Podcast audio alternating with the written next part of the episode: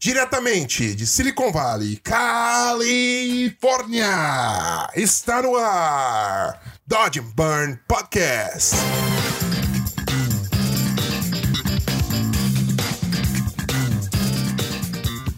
Fala galera, estamos começando mais uma semana aqui no Dodge Burn Podcast. Essa semana, no episódio número 29, eu trago meu amigo e sign painter Rafael Gibara, Gibarinha, Gibarinha. Gibarinha é um amigo meu pessoal de longa data. Foi ele que me ensinou os primeiros truques no Photoshop, me deu esperança nessa profissão. Me guiou e foi meu primeiro mentor, então tenho muito carinho pela nossa relação. Gosto muito dele, ele é um cara super gente boa, além de ser um artista fenomenal. A gente bateu um papo basicamente sobre tudo e a gente deu um, um deep dive nesse tipo de arte que o Jibara faz, que é sensacional. Vocês vão ver que tem várias variações, várias técnicas legais que a gente vai conversar, várias referências legais. Ele vai abordar um pouco do mercado, um pouco das técnicas, enfim, um pouco de tudo que envolve esse mundo do sign painting. E a gente vai conversar sobre alguns assuntos pessoais também, galera. E sem mais delongas, vocês já sabem, deixa eu falar com o meu DJ aqui. Segunda-feira, já chegou episódio dropando, pega o seu cafezinho, põe o seu fone de ouvido, senta naquele relax, preparado para dominar a semana e solta o som, DJ!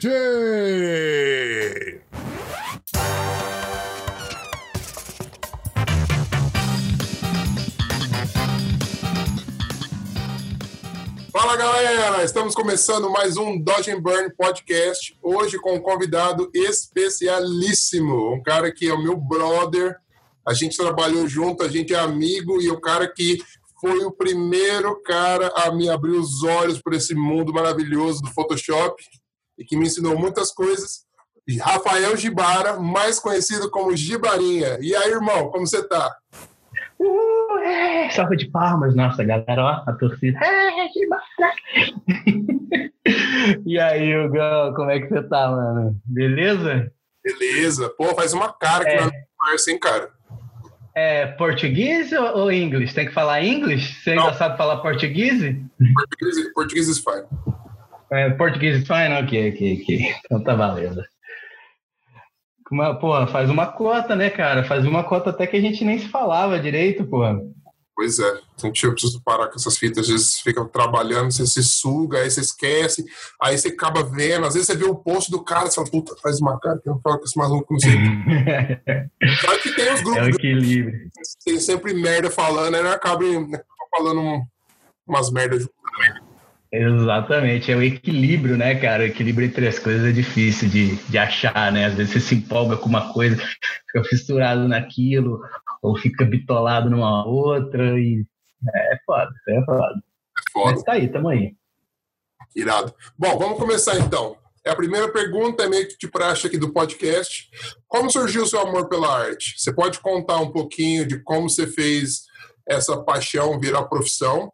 Pode começar, tipo, quando você tiver alguma coisa de mais novo, assim, ou facu, e até o, tipo, um primeiro, segundo trampo, assim. Cara, massa. Bom, não, antes disso, antes disso, eu quero, quero falar que, pô, fiquei feliz pra caralho de ver você com esse projeto aí. É, porra, muito massa, né? Que você é um cara fuçadão, né? Você é um cara que, tipo, tá ligado no 330, né? Não, não manjo como é que você consegue fazer tanta coisa, inventar tanta coisa para fazer e dar conta das coisas. E eu não, não ouvi todos os episódios do podcast ainda, mas eu vi que, cara, você tá com uma galera de peso, entrevistando aí uma galera de peso. Então, assim, tipo, pô, uma honra estar tá aqui também no meio dessa, dessa galera aí.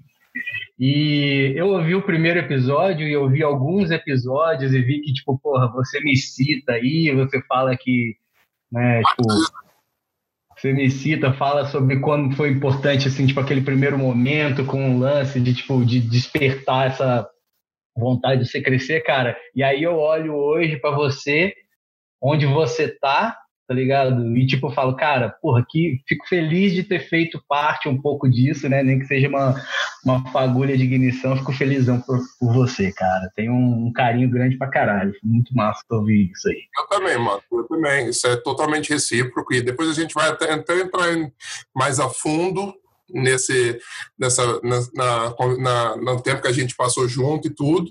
Mas, cara, nós somos irmãos, cara. Tipo, isso vai ser para sempre. E, e, tipo, eu lembro com carinho pra caralho, porque foi uma parte muito importante, tá ligado? Foi dali que eu. Enfim, não vou nem entrar muito, porque depois tem uma pergunta sobre isso. vou chorar, senão eu vou chorar. Hoje vai ser, hoje vai ser um podcast bacana. Bacana. A gente nice. tem muita história, muita sintonia. Vocês vão ver, galera. Vocês vão ver, o bagulho vai ser louco. Mas e aí, responde a pergunta, arrombado. Tá, como surgiu meu amor pela arte? Mano, eu não sei, é aquele negócio assim. É meio clichêzão da galera que fala, né? Ai, desde criança gostava de desenhar, mas tipo, não deixa de ser verdade, manja. É, sempre foi uma pegada, que, uma coisa que, que me atraiu, tá ligado? O visual, sabe? Tipo, a arte mesmo sempre foi uma coisa que eu gostei muito. Talvez tenha tido um bocado de influência dos meus pais, né? Em especial da minha mãe, que sempre fez questão de eu lembro, tem umas coisas engraçadas, né? Que eu lembro de infância da minha mãe comprando na banca de jornal aquelas coleções de, tipo, os grandes pintores da humanidade, tá ligado? Aí ela me dava um livrinho do Van Gogh, Da Vinci e Caravaggio, e eu sempre curti isso, né? Eu lembro que eu era muito, muito fã de Van Gogh quando era criança. E sei lá, cara, e as coisas vão vão se direcionando para o que você tem, para o que você se interessa, né? Porque pelo que te, te, te dá um, um calorzinho, né? Pô, eu gosto disso, isso aqui me traz uma sensação boa. E aí eu fui me enveredando para esse lado, né? E, tanto que eu não. Você desenhava desde moleque? Desculpa interromper. É uma coisa que desenhava, desenhava. Desenhava pra caramba e desenhava. foi quando minha mãe descobriu que eu era daltônico, né? Que eu pintava sempre as pessoas de verde. Cara. E aí, como era sempre de verde, a minha mãe começou a desconfiar. E ela me levou para fazer um teste lá, aquele teste das bolinhas, e eu, o hospital me virou e falou: É, é daltônico. Isso assim, isso, isso foi quando você me contou, eu desacreditei falando assim, como uhum. esse filho da puta trabalha comigo e as coisas, cara, e ficava maluco. Até, até, até deu um, um na minha cabeça que eu tava olhando o seu portfólio, tô com ele aberto aqui, e, cê, e, eu, e, eu até, e eu esqueço isso muitas vezes. Tipo, a gente é amigo, tipo, cara, muitas vezes eu esqueço. A gente, eu até esqueci que você era daltônico, tá ligado? Pode crer. Pode crer. E nunca mostrou. Às vezes até eu esqueço. Coisa muito louca, assim, tipo, olha lá o bagulho roxo, é. aí o bagulho é amarelo, sei lá. Mas isso é uma coisa que, cara, é bem, bem tranquilo. Eu acho que também, voltando a agradecer a minha mãe aí, quando ela, ela descobriu que eu era daltônico ali, que ela me levou para fazer o exame e o médico falou, ela intencionalmente ela virou e falou: Eu não vou mudar em nada, sabe? Eu não vou eu não vou falar, ficar falando para ele que ele é daltônico, que a cor tá errada, que não sei o que, que tal cor não combina com não sei o que. Ela sempre fez questão de, tipo, vida que segue. Você vê as coisas do jeito que você vê e, e toca embora. Então isso nunca foi um bloqueio, sabe, de eu pensar assim, do tipo, ah, eu não vou trabalhar com arte porque eu sou daltônico. Não, tipo, eu vejo as coisas do jeito que eu vejo, eu faço do jeito que eu acho que fica bonito, e muita coisa acaba que fica bonito aos olhos de todos, né? Com certeza, com certeza. É natural. E aí foi isso, cara. E aí a arte sempre foi uma coisa que me, me encantou e até na época de fazer faculdade eu cheguei a, a pensar em fazer artes cênicas, mas aí não foi muito bem aceito pelo meu pai. e aí eu ele vai fazer nada. ah, vai ser um maconheiro sem, sem emprego. E aí eu acabei indo para publicidade, apesar de ter prestado um vestibular para engenharia elétrica, acredite ou não. É louco. Imagina o carro, o primeiro ano ele ia dropar a facucha. Achei assim. Não, dá, fácil. Ainda bem que eu não passei. Você é louco. E que facu que você fez mesmo? Foi em, foi em Campinas, né? Foi, foi Exanc. Eu fiz, ah, acho que. Acho que foi uma das primeiras turmas da Exanc, segunda, talvez terceira, na época que a Exanc ainda era uma, um braço da ESPM de São Paulo, né? Aí depois foi, Você fez depois com o Foi lá aí que Quem? Você... foi? O Maricato? Eu não lembro se eu conheci ele lá na Exanc ou se eu conheci ele trabalhando antes. Eu acho que foi na Exanc. Eu conheci ele na Exanc, aí o Lopes eu já conhecia de antes, né? Porque ele, a gente é amigo há bem mais tempo. A gente conheceu através de um amigo em comum na, na oitava série ou no primeiro colegial, alguma coisa assim. Ah. Já conheci o Lopes e o Lopes era da sala do Maricato. Aí era engraçado porque eu era mais amigo da, da galera da sala do, deles do que do que da minha própria, tá ligado? Acho que porque já conhecia ele. E aí a gente chegou a trabalhar junto também na Focus e tal. A Fox foi o quê? O primeiro emprego que você teve ou não? Não, acho que foi o terceiro, terceira agência. Então faz uma, uma cronologia, assim, tipo, do seu primeiro trampo até mais ou menos onde você está hoje, assim. Vixe. Cara, é meio, é meio louco, né? Porque é assim, eu sou um cara meio hiperativo, né? Eu já fiz um pouquinho de tudo, né? Meio? Então eu já tra... Na verdade, isso é uma coisa meio ruim, assim, tipo, que, na real, assim, eu sou um cara que sou movido a, tipo. Eu sou, tipo, cachorro, tá ligado? Você joga uma bolinha, ele vai correr atrás da bolinha. Se ele vê um esquilo, ele vai correr atrás do esquilo, tá ligado? E isso é muito legal porque isso me possibilitou na vida fazer muitas coisas diferentes e tipo ter uma mente aberta, experimentar muita coisa diferente. Mas também ao mesmo tempo é, é meio que uma armadilha, né? Porque você acaba não não mergulhando de cabeça e não se especializando em alguma coisa num nível que você poderia, entendeu? Tanto quanto poderia. É, mas, mas, cara, eu trabalhei numa agência, microagência em Olambra, acho que foi meu primeiro emprego daí. É, antes disso, eu cheguei a trabalhar com, com, na empresa do meu pai, na época que ele teve, né, muito rapidamente, mas como estagiário, assim. Aí tipo, fez primeiro emprego numa agência em Olambra, depois voltei para Campinas, trabalhei um pouquinho de nada numa agência chamada Criatori, que eu nem sei se ainda existe. Eu lembro do nome. É, daí da Criatori, eu acho que eu. Eu quase passei pela Portal, mas não cheguei a passar, não. É, não cheguei a entrar. E aí eu fui para Focus. Na Focus eu fiquei um, um tempo legal. E aí eu, lá eu trabalhei junto com, com o Maricato, trabalhei junto com o Lopes, trabalhei com uma galera bem legal, uma galera das antigas aí da publicidade, acabei conhecendo uma galera bem massa. E depois de Focus, eu acho que fui para Bretas. Bretas. Aí depois de Bretas, eu acho que foi para Kiwi. Daí Aí na Kiwi, que foi, para quem não ouviu os outros episódios, que foi quando a gente se conheceu, começou a trampar junto. Daí da Kiwi eu acho que eu fui para Malma. Daí de lá eu saí, eu fui para Uberaba, junto com os amigos meus que daqui, que fizeram exame também. Eles resolveram ir para lá, abrir uma agência lá. E aí eles me chamaram para ir lá trampar junto com eles. É, eles foram como sócios, eu fui como contratado mesmo.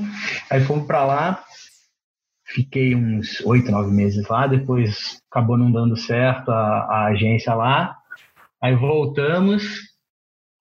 Aí depois disso eu não lembro, acho que voltei para Malma ou ainda não, não sei. Sei que depois eu fui para o Rio.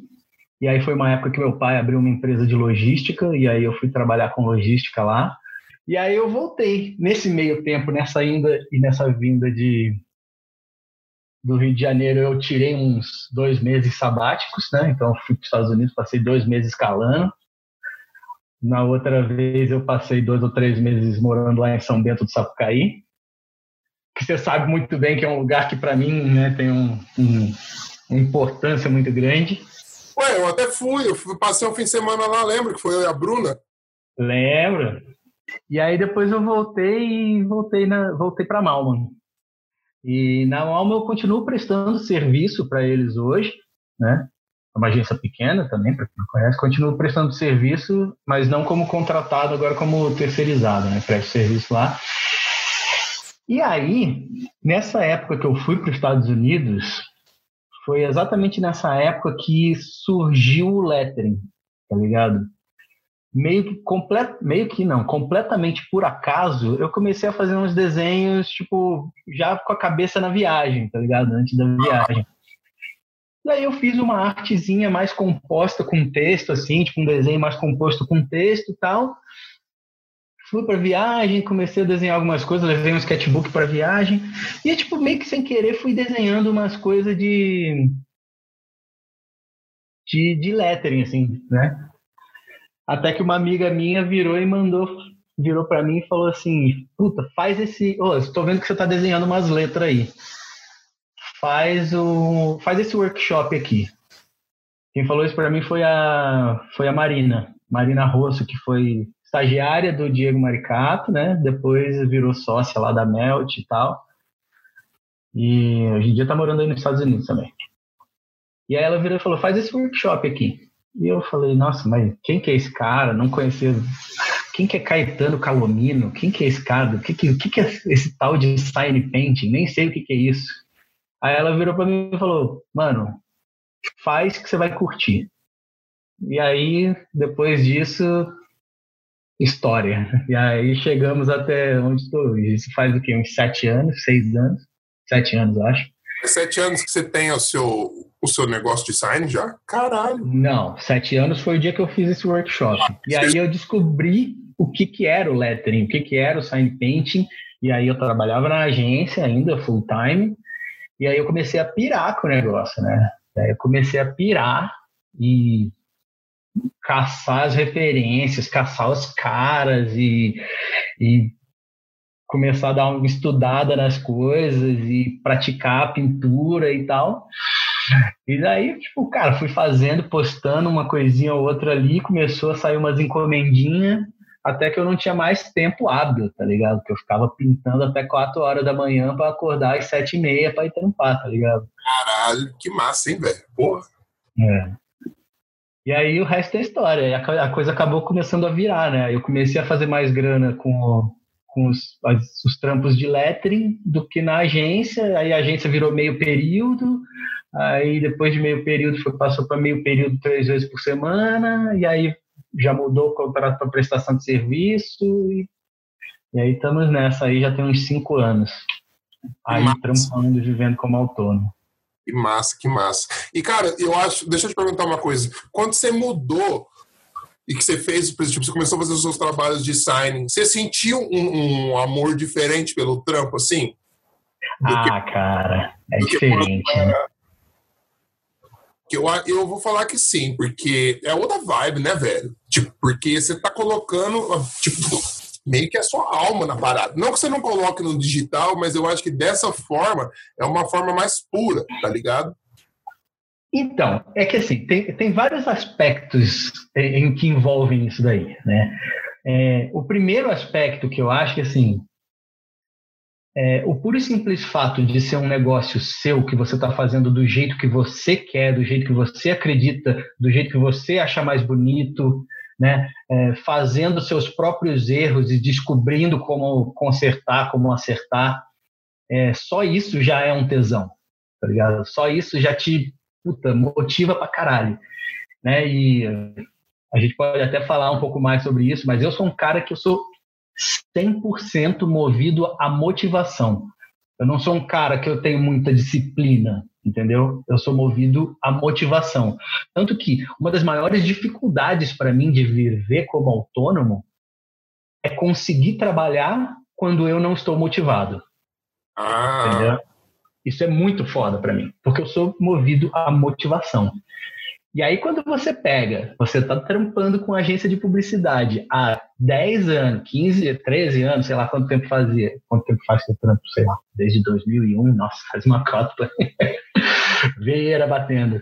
Tá velho. E aí, quando... Tá velho. E aí, quando você tá mercado de publicidade há mais de 10 anos, sabe, já ficando meio calejado com com as coisas ruins da publicidade, que obviamente todo todo mercado tem, né, suas coisas boas e ruins. E aí você vai e descobre um bagulho novo, tá ligado? Que você curtiu. E aí você chega lá, e aí você começa a fazer aquilo por pura motivação, porque você quer, e aquilo começa a dar certo e começa a dar retorno. Nossa, mano. O que mais você quer da vida, né? Você não quer mais nada. Exato. É, mas foi. É muito massa, é bom demais, cara.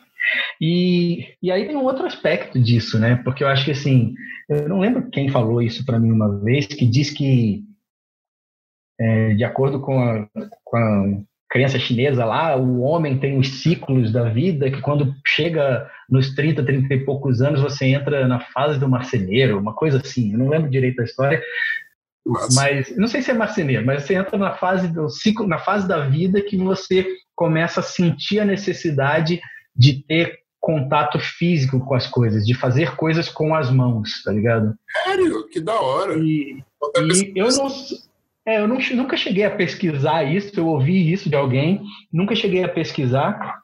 Acho que foi o Lopes que falou isso para mim. Mas é interessante, né? E eu sei que para mim foi muito condizente, tá ligado? Então eu simplesmente acreditei, porque para mim isso foi muito verdade. Era uma fase que eu tava um pouco né, nesse negócio assim, meio esturricado com algumas coisas de publicidade, meio de saco cheio com algumas coisas, e descobri o negócio, e o negócio era ali, ó, pincel na mão, no bom sentido, né, claro. pincel na mão, cheiro de tinta e solvente, e tipo, um pedaço de madeira na sua frente, você pintando e lixando, preparando a madeira para depois pintar as letras e, e riscando com com giz a madeira que você vai pintar. Cara, aí é tesão, aí pau duro batendo no queixo, né, cara? Não tem o que falar. Bom, depois você põe uns bip aí nessas falas, nesses palavrão. O podcast não tem censura. É um podcast livre. 18 mais, 18 mais. E para quem não sabe, Gibarinha, para quem nunca viu Gibari, Gibari é um cara pequeno, mas se você vê a mão do maluco, a mão do maluco, você imagina um cara normal, e aí você imagina que você vê a mão dele, é a mão do Coisa, do Quarteto Fantástico. Tá ligado? A mão do maluco é grossa e, mano, você não tá ligado. Um dedo de banana. É, então, eu imagino você fazendo super suave, porque esse trabalho é extremamente difícil. Cara, é um craft absoluto. E eu sei que acho que a mão grande até ajuda, né? Porque é a base forte, né? Certeza, né? Parece que pegou uma foto da minha mão e deu liquify, né? Cara, eu vou falar pra você, depois a galera vai até pedir pra mim mostrar a foto da sua mão, porque é. Não, então, e esse lance, assim, eu, eu sempre tive muito esse negócio do craft, né, de, de gostar de fazer as coisas com a mão, mas, tipo, obviamente isso se exacerbou aí depois dos 30, 30 e poucos anos, e eu sou, eu sou muito do it yourself. E aí a gente vai casar em setembro e eu fiz as nossas alianças, né? E aí eu fiz a minha aliança e a da minha mulher, e a aliança dela literalmente cabe dentro da minha, tá ligado? E, tipo, ela tem, ela usa aliança 16, eu uso aliança 26. é um dedo de banana. Não, agora eu vou entrar no, eu quero falar um pouco mais sobre o, o fato que você falou de ser o seu chefe, de trabalhar sozinho, de ter que fazer o seu corre totalmente sozinho. Você acha legal você ser seu próprio chefe? E quais, quais são os prós e contras, na sua opinião, assim? Cara, eu acho do caralho ser meu próprio chefe. Eu acho que os prós são muito óbvios, né? Tipo, você faz seus horários, é, as coisas, você consegue lidar com as coisas do seu jeito, né? Liberdade criativa. Liberdade criativa, que, tipo, pô, você, você sabe muito bem que a gente não tem nada que a gente valorize mais do que isso, né, cara? Porra, isso é um tesão. É... Mas, cara, eu acho que assim, o, o lado negativo de ser seu próprio chefe, para mim, é ter que cuidar de tudo, sabe? Ter que fazer orçamento, tem que fazer atendimento, tem que ir à reunião, tem que ir lá tirar a medida da parede que eu vou pintar, tem que pegar briefing de logo que eu vou criar à mão, de lettering, fazer orçamento, mandar orçamento, cobrar, emitir nota, e ainda criar, finalizar, entregar, alterar tudo, né? É, é, é, uma coisa que dá bastante trabalho, mas também é muito recompensante, né? Porque você é tipo o Chuck Norris, né? O exército de um homem. Uhum. Exatamente. Então, assim, o lado negativo é você, você é conseguir fazer tudo isso, sabe? Principalmente me organizar, né? Não sei se você tá, você tá lembrado, mas eu esqueço tudo, né? Que eu, memória, a minha é zero, né? É. Então, assim, às vezes eu esqueço de mandar orçamento, perco o job por causa disso, sabe? É, puta, às vezes me embanando em tô fazendo várias coisas ao mesmo tempo, e aí confunde-se também um pouco com o fato de ser o próprio chefe, né? Porque às vezes você está fazendo uma coisa, arrumando uma coisa na sua casa, é, você tem que fazer compras para tua casa, contratar um não sei o que para fazer não sei o que, cuidar de carro, e fazer o trabalho, passar o orçamento, ir na, ir na reunião, mas antes de ir na reunião você passa para buscar um não sei o que. Então, essa é a parte complicada. É. Né? Que eu acho que isso é a parte complicada para todo mundo que vira autônomo. Mas para mim ainda tem uma, uma ou, um outro contra, que é o, esse lance que eu falei da motivação versus disciplina, né? Então, quando você é seu próprio chefe, é muito e não, você não tem ninguém para te cobrar, é muito fácil você procrastinar se você não está afim. Né? Então, eu acho que o grande contra de ser seu próprio chefe é isso, a não ser que você seja um cara disciplinado. Legal, legal. E como que foi fazer aquele trampo do Snooze, que você fez o trabalho para junto com a Light Farm, né, daquele vídeo irado da mina dançando e tal. Como que rolou esse job? Tipo, como que eles como que eles te como chegaram em você e como foi desenvolver essa parada? Não sei se chegou, você chegou aí na Hyde Companies quando eles foram lançar o vídeo. Fui, fui. Cara, esse job, assim.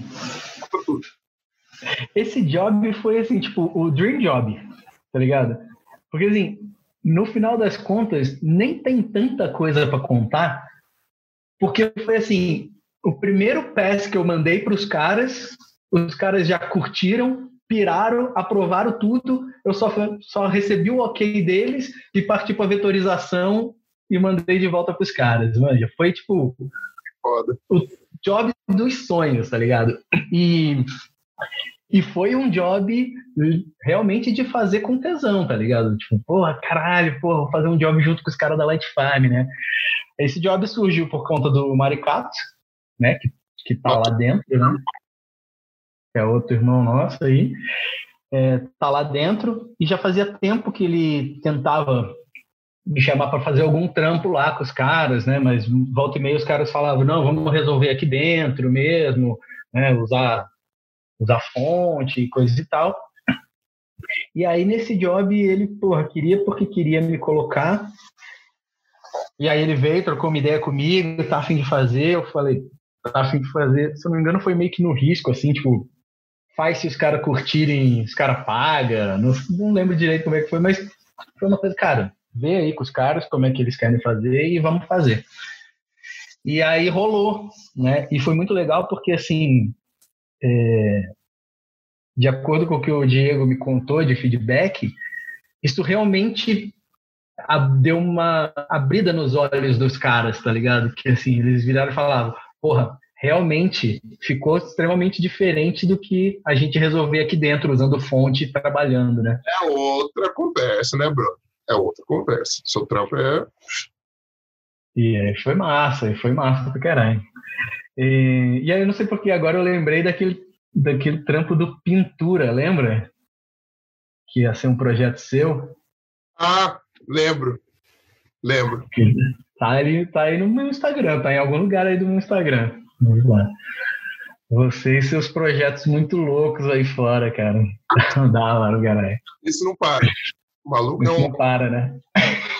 Eu tenho problema, eu tenho problema. Cara, eu durmo tipo seis horas por dia. Aí, quando eu durmo muito, assim, é que eu tô muito cansado, muito, bebi demais e o corpo desliga. Mas geralmente eu já acordo e acorda nesse ritmo, assim. A minha é. ficou puta comigo dia que, nos primeiros dias que ela dormiu aqui, porque eu já acordava e good morning, hey, você, você começou a porra é essa que você tá fazendo? vai ser assim todo dia. Eu falei assim, sou. falei assim, então você tem que mudar. Você tem que mudar. Nossa, mano, nesse aspecto eu sou, tipo, completamente o oposto, tá ligado? Acordar para mim, é, acordar para mim não é um acontecimento, é um processo. É um processo, tem que, tem que esquentar o motor. Total. Nossa.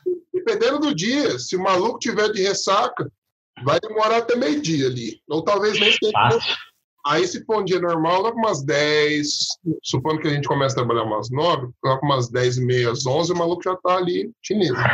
Mas é, eu, eu acordo mesmo à tarde. Eu só funciono à tarde, cara. E quando eu tô fazendo meus projetos, por exemplo, eu tô fazendo um projeto aí agora com a, com a Light Farm, de um curso de, de lettering, né?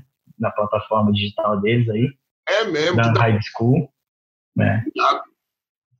E aí eu acordo cedo para render, fazer bastante coisa dos materiais e não rende porra nenhuma. Aí dá esse horário agora, que são seis e meia, aí eu começo. Aí eu vou, quando eu vejo, tá tipo entrando luz pela janela. Caralho. E você geralmente trampa mais tarde, assim? Você fica. Você é um cara que trampa à noite? Tá acostumado a trampar à noite ou não? Ah, depende muito, né, cara? Depende do que, que é o trampo. Quando eu trampo no computador, eu, eu costumo priorizar trabalhar à noite, porque eu realmente funciono muito melhor, né, cara? Ah, é, para tudo, né? Inclusive até para exercício físico, tá ligado? Tipo, meu corpo não funciona direito de manhã, cara. não sei o que acontece, tá ligado? Faz um, ele tem defeito. De manhã não funfa. É sinistro.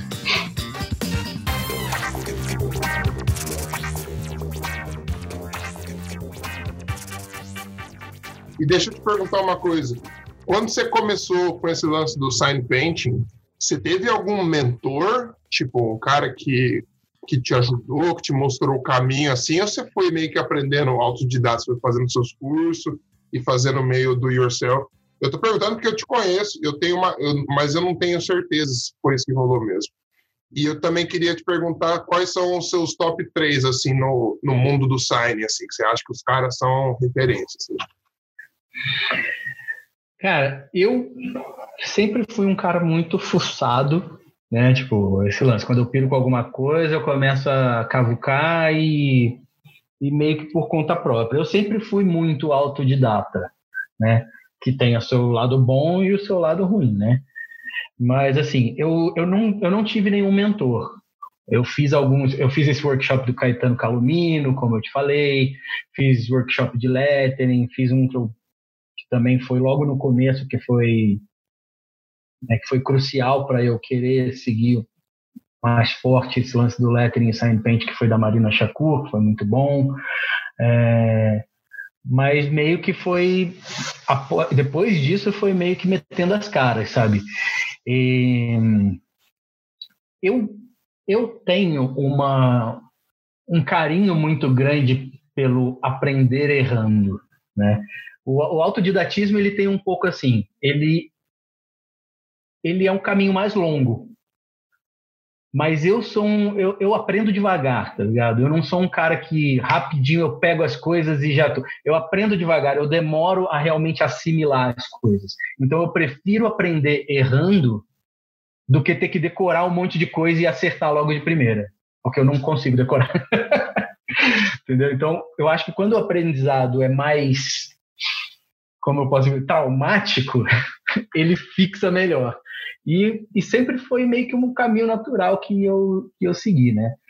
Agora, eu fiz, fui atrás de fazer cursos, né? E tem uma galera que, tipo, é, eu fico muito impressionado que eu acho que, assim, em todos os, os ramos, todos os âmbitos, você percebe que quanto mais foda o cara é, menos ele tem problema em passar conhecimento. Com, tá cer com certeza. Os caras que são mais fodas, eles não estão nem aí de te falar, de te passar tudo que eles têm de conhecimento, porque eles sabem que isso não é tudo, né? É, no, eu posso ter o mesmo conhecimento do cara mais foda do mundo e tipo, se não tiver dentro de mim de eu querer botar para fora, meu cara, não adianta de nada, né? Total. E, e eu não vou ser, eu, eu posso ser tão foda quanto ele, mas eu nunca vou ser igual a ele. Então isso nunca vai tirar o mérito dele.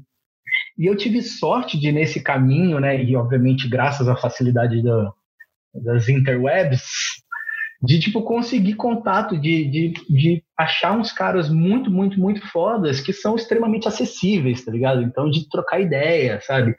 Então quando eu comecei com esse lance de sign paint, de pintura, tem uma das técnicas que são a coisa que é a coisa mais linda do sign painting para mim, né, que é a folhação a ouro, né, é, em vidro. Eu tenho até uma pergunta sobre isso mais tarde, mas é, é, é linda, cara. Puta que pariu. E assim, comecei a caçar alguma coisa na internet, muito difícil de achar coisas sobre isso, né? Pelo menos eu tive muita dificuldade sete anos atrás de achar informações que me ensinassem a fazer aquilo, né? Porque aqui no Brasil é, eu sei de um cara que agora vai lançar um workshop, mas é um cara da minha idade, assim, né? Não é um, um velho que conhece essa arte há milênios e, e mega domina. É um cara que aprendeu da mesma forma que eu aprendi.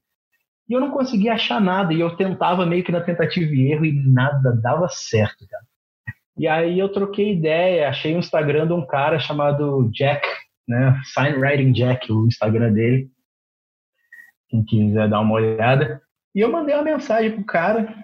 Na verdade, foi um amigo meu, calígrafo, de São Paulo, que me marcou num post dele falando: é, Jack, esse meu amigo está tendo dificuldade com folhação você pode ajudar ele? Ele me mandou uma mensagem, eu mandei umas perguntas para ele, ele falou, cara, me manda um e-mail, me fala o que está acontecendo. O cara me respondeu com um e-mail de, du de duas, três rolagens, me explicando assim, tipo, passo a passo o que, que eu tinha que fazer pro bagulho dar certo, tá ligado? Foda. Cara e os porquês, tá ligado? Ele, é, tipo assim, o lance do, do water gilding, né, da, da, da folhação com água, né, no vidro, é que você tem que você gruda a folha no vidro com uma solução de água destilada e gelatina. E aí ele poderia simplesmente ter virado para mim e passado formulinha. Então você vai pegar meio litro de água destilada, vai botar é, cinco quadradinhos de gelatina e vai fazer isso. Assim. Não, mas ele foi e me explicou o porquê, tá ligado? Você, ele começou a explicar assim, do tipo, coloca só cinco quadradinhos de gelatina, porque você tem que ter a gelatina pro, pro ouro grudar no vidro, mas você não pode ter gelatina demais, porque se ele grudar muito forte, você não consegue limpar o excesso do que ficar para fora da letra, sabe? E ele foi dando passo a passo, e aí eu fui seguir o passo a passo, receitinha de bolo dele, e deu certo, tá ligado? E aí ele, pô, quando você fizer, se der certo, posta, me, me mostra e tal, não sei o quê. Tipo, sabe? Então, assim, tem uma galera que eu admiro muito por isso. Que foda. E tem os caras que são os caras que você fala, esse cara não nasceu no planeta Terra, tá ligado? Esse cara é alienígena, tá ligado? Tipo o Chris Costa do 3D, você tem o. Você tem o. O David Smith, do Sign Paint. Eu vou, vou te mandar aqui no chat. Ah, você deve conhecer. Você deve conhecer o trabalho dele, que ele teve um vídeo sobre o trabalho dele que viralizou, dele fazendo a capa do álbum do John Mayer. Tô ligado qualquer, é, tô ligado. Você viu, Estrão? Esse cara, esse cara chama David Adrian Smith. Esse cara não, não é terráqueo. Ele não pode ser terráqueo. Né? Ele é de outro planeta. Então, esse eu acho que é um dos caras, assim, que tá ali no top, com certeza, né? Tem um, um. Esse cara é londrino, se eu não me engano. Não, não é de Londres, mas ele é britânico. Tem um americano que é o Mike Meyer. Ele é sign painter e ele é um cara assim, tipo. Um cara fantástico. Ele é um tiozão. E ele pinta há trocentos anos, ele é a referência mundial, assim, tá Ele tipo, é um, um, dos caras mais respeitados com pincel e, e tinta esmalte. Tá e ele, eu, assim, tipo, eu pago um pau de ver ele pintando, porque, assim, tipo, ele pinta igual a gente fala, tá ligado? Pra ele é tão fácil pintar quanto para nós é fácil falar. Ele é, tipo, natural, tá ligado? O ah, pincel aquelas, aquelas descrições clichês, o pincel é literalmente uma extensão do corpo dele. Tipo, ele é a coisa mais natural para ele pintar. Que foda. Esse é um outro cara que eu admiro muito. E, cara, tem muita, muita, muita gente foda. Tem muito calígrafo que eu gosto muito de, tipo, me inspirar, por mais que, que eu não faça caligrafia, né? Quer dizer, faço alguma coisa, né? tipo, naturalmente, mas é, eu não estudo caligrafia o seu trabalho não é considerado como um trabalho de caligrafia também? Não, não. É, existe uma diferença entre tipografia, caligrafia e lettering, né? A ah. tipografia é o desenho do tipo, né? Que hoje em dia é o type design, que é feito para fonte, né? Que a tipografia vem dos tipos, né? De, de metal que eram usados para gravar a impressão, que é uma coisa, sim, exato, que é uma coisa voltada para repetição, né? A caligrafia é o lance da escrita mesmo.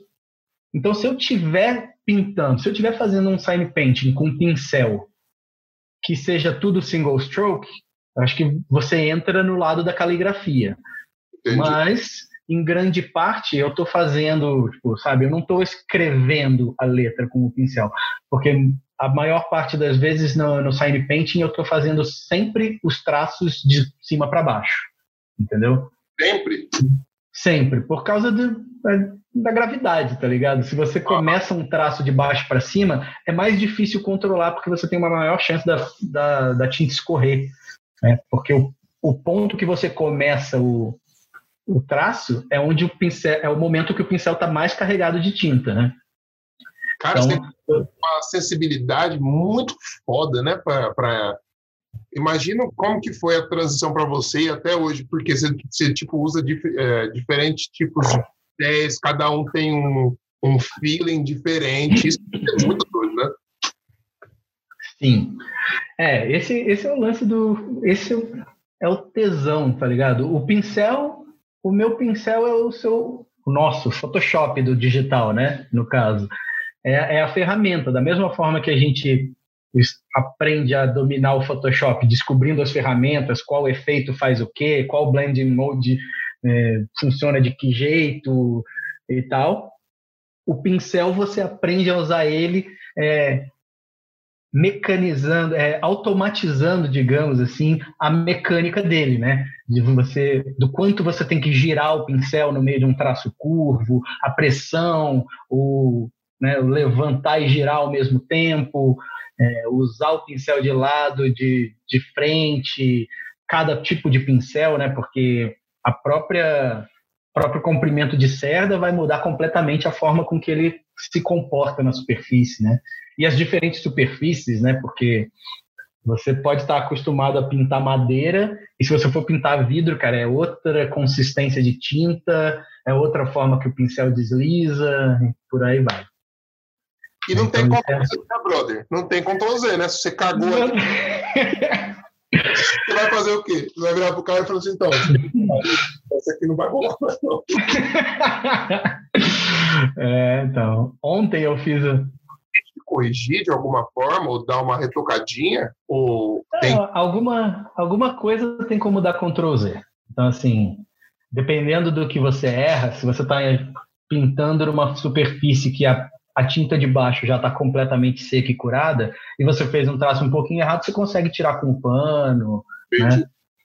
Mas é obviamente mais complicado, né? Quando você está pintando duas cores, você passa uma por cima da outra, a cor já mistura uma com a outra, aí já, aí já deu. Aí você vai ter que improvisar e, e ter liberdade artística.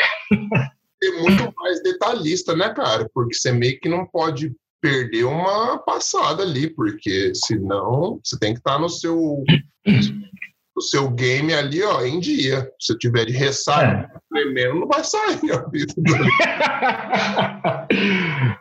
Exatamente. Ontem, inclusive, eu fui fazer um trampo de pinstriping numa, numa moto, né?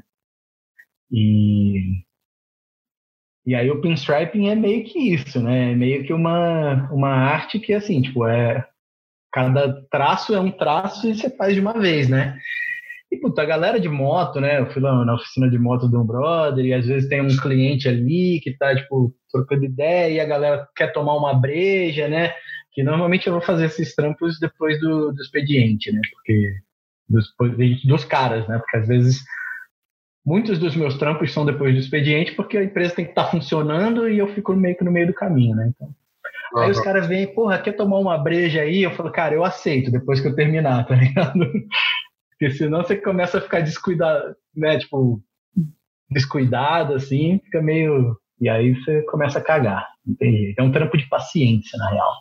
Você tem que ter muita paciência para trabalhar com pincel. E isso também é uma das coisas que, tipo, é, é um dos motivos do Sign Paint fazerem bem para mim, sabe? Por ser hiperativo, ele é tipo quase aquele momento de meditação, tipo, que ele me força, tipo, agora você vai pintar. Então calma, diminui os ânimozinho aí, querido, porque senão você vai vai cagar. E aí, quanto mais pressa você tem, mais você caga e mais puto você fica. E quanto mais puto você fica, mais você caga. e aí, fudeu, aí é bola de neve. E deixa é, eu falar uma coisa, já que você falou do lance das motos, você tem, tem, algum tipo de material que é mais difícil de pintar, tipo metal, madeira? Você já fez capacete, já fez guitarra, já fez carro? Tem alguma diferença em grau de dificuldade? Ou é uma coisa que, que não varia? Cara, cada um é cada um. Eu acho assim, para mim, o mais difícil de trabalhar é vidro, porque a superfície é muito, muito lisa. Ah. Entendeu? Então é muito mais difícil você controlar a consistência da tinta numa, num vidro que escorre qualquer coisa. Se botar um pouco mais de tinta no pincel ou diluir um pouquinho a mais a tinta, ele vai escorrer. Entendeu? Enquanto se você trabalhar numa madeira, crua, né? Tipo, ela vai absorver a tinta. Então é muito mais fácil de você não cagar. Mas ao mesmo tempo, por exemplo, a tinta não flui tanto numa superfície mais áspera. Então você tem que fazer mais vezes os traços, ou fazer traços em, tipo, parcelado. Então cada um tem a sua peculiaridade. Mas eu gosto muito de trabalhar com superfícies mais ásperas, assim. Ah, é bem difícil, é bem. É, é muita concentração. É um pouquinho de textura. Que até fica um pouco mais, até um pouco mais vivo, não fica? Porque está absorvendo mais tinta? Ou estou viajando? Não, não. Tá, ele acaba ficando mais apagado, né? Se você quiser que o negócio fique mais vivo, você tem que dar mais demãos daí. Né? Ah. Ter uma cobertura boa é algum tipo de superfície ou tipo de curtir alguma coisa que você quer você tem o sonho de pintar que você ainda não pintou tipo sei lá uma você já fez carro já fez moto já fez guitarra já fez Ixi, tem alguma coisa ainda que você fala assim não o dia que eu fizer isso aí eu tipo tô, é uma tipo uma conquista pessoal para você alguma coisa que você almeja fazer algum dia Cara, eu não sei, assim, de superfície a ser pintada, eu acho que não. Mas assim, você sempre quer fazer um trampo mais foda, né? Você sempre quer fazer um trampo maior ou com um material mais difícil de trabalhar. Por exemplo, beleza, eu faço trampo de folhação a ouro, né? De, de, de gilding. Mas, porra, imagina conseguir fazer um trampo naquele nível do, do David Smith fez pro, é. para aquela capa. Fazer aquilo, puta, aquilo é assim, Real, sei lá, cara. pro trampo que eu gosto, para as coisas que eu, que eu admiro, aquilo lá seria o ápice, assim, tipo, porra, fiz um negócio naquele nível, pode meter uma bala na minha cabeça que eu já fiz o que eu tinha que fazer nesse mundo, tá ligado? E se eu não me engano, ele ganhou uma grana nesse trampo, né? Ah, ele ganha uma grana, cara. Ele é, ele, tipo, é, é não tem o que falar. Se você que está ouvindo isso aqui, isso aqui não conhece, procure David Adrian Smith. Ele é um cara, assim, tipo, o trampo dele é aquele negócio simplesmente impecável, tá ligado? Eu faço esboço de lettering que eu, mesmo os que eu acho rebuscados, eu faço em A5, em A4, em A3. Ele, para fazer um trampo, ele desenha em A2, A1, sabe? Pro nível de detalhe ser, assim, tipo, bizarro, tá ligado? É, é, animal. É uma coisa de outro planeta. Cara. Mas, assim, uma coisa que nem é, nem é uma, uma meta, assim, tipo, tão distante, mas uma coisa que eu nunca fiz, eu gostaria de fazer um, um mural de um lettering autoral bem, bem, bem, bem grande. Gostaria de fazer alguma coisa. Uma, meio quarto, não, sei lá, umas duas casas? Grande para cima também, tá ligado? Prédio. Ah, tipo uma lateral de prédio, uma empena, assim. Gostaria de fazer alguma coisa nessa, nessa pegada. Não é uma coisa, não é uma coisa longe, assim. Mas é uma coisa que, assim, tipo, é meio foda, né? Até, tipo, pegando um gancho com alguns assuntos que eu ouvi você falando em outros podcasts, assim, tipo, às vezes a gente. É uma coisa a gente ter o foco da gente fazer, ir atrás do que a gente quer realizar, né? E até uma coisa que eu comentei, eu, isso é uma das coisas que eu mais admiro em você, é a fúria, tá ligado? Fúria. E, a, aliás, cara, eu encontrei, eu tava, eu tava esses dias folheando uns sketchbooks antigos, tá ligado? velhões, e eu achei um lettering, eu vou achar aqui para mandar para você, eu achei um lettering escrito Fúria, que era da época que você começou com esse jargão, tá ligado? Tava na fúria. Imagina que os caras que trabalhavam comigo, os caras que conviviam comigo, pensavam que eu virava assim e falava assim, mano, eu tô na fúria.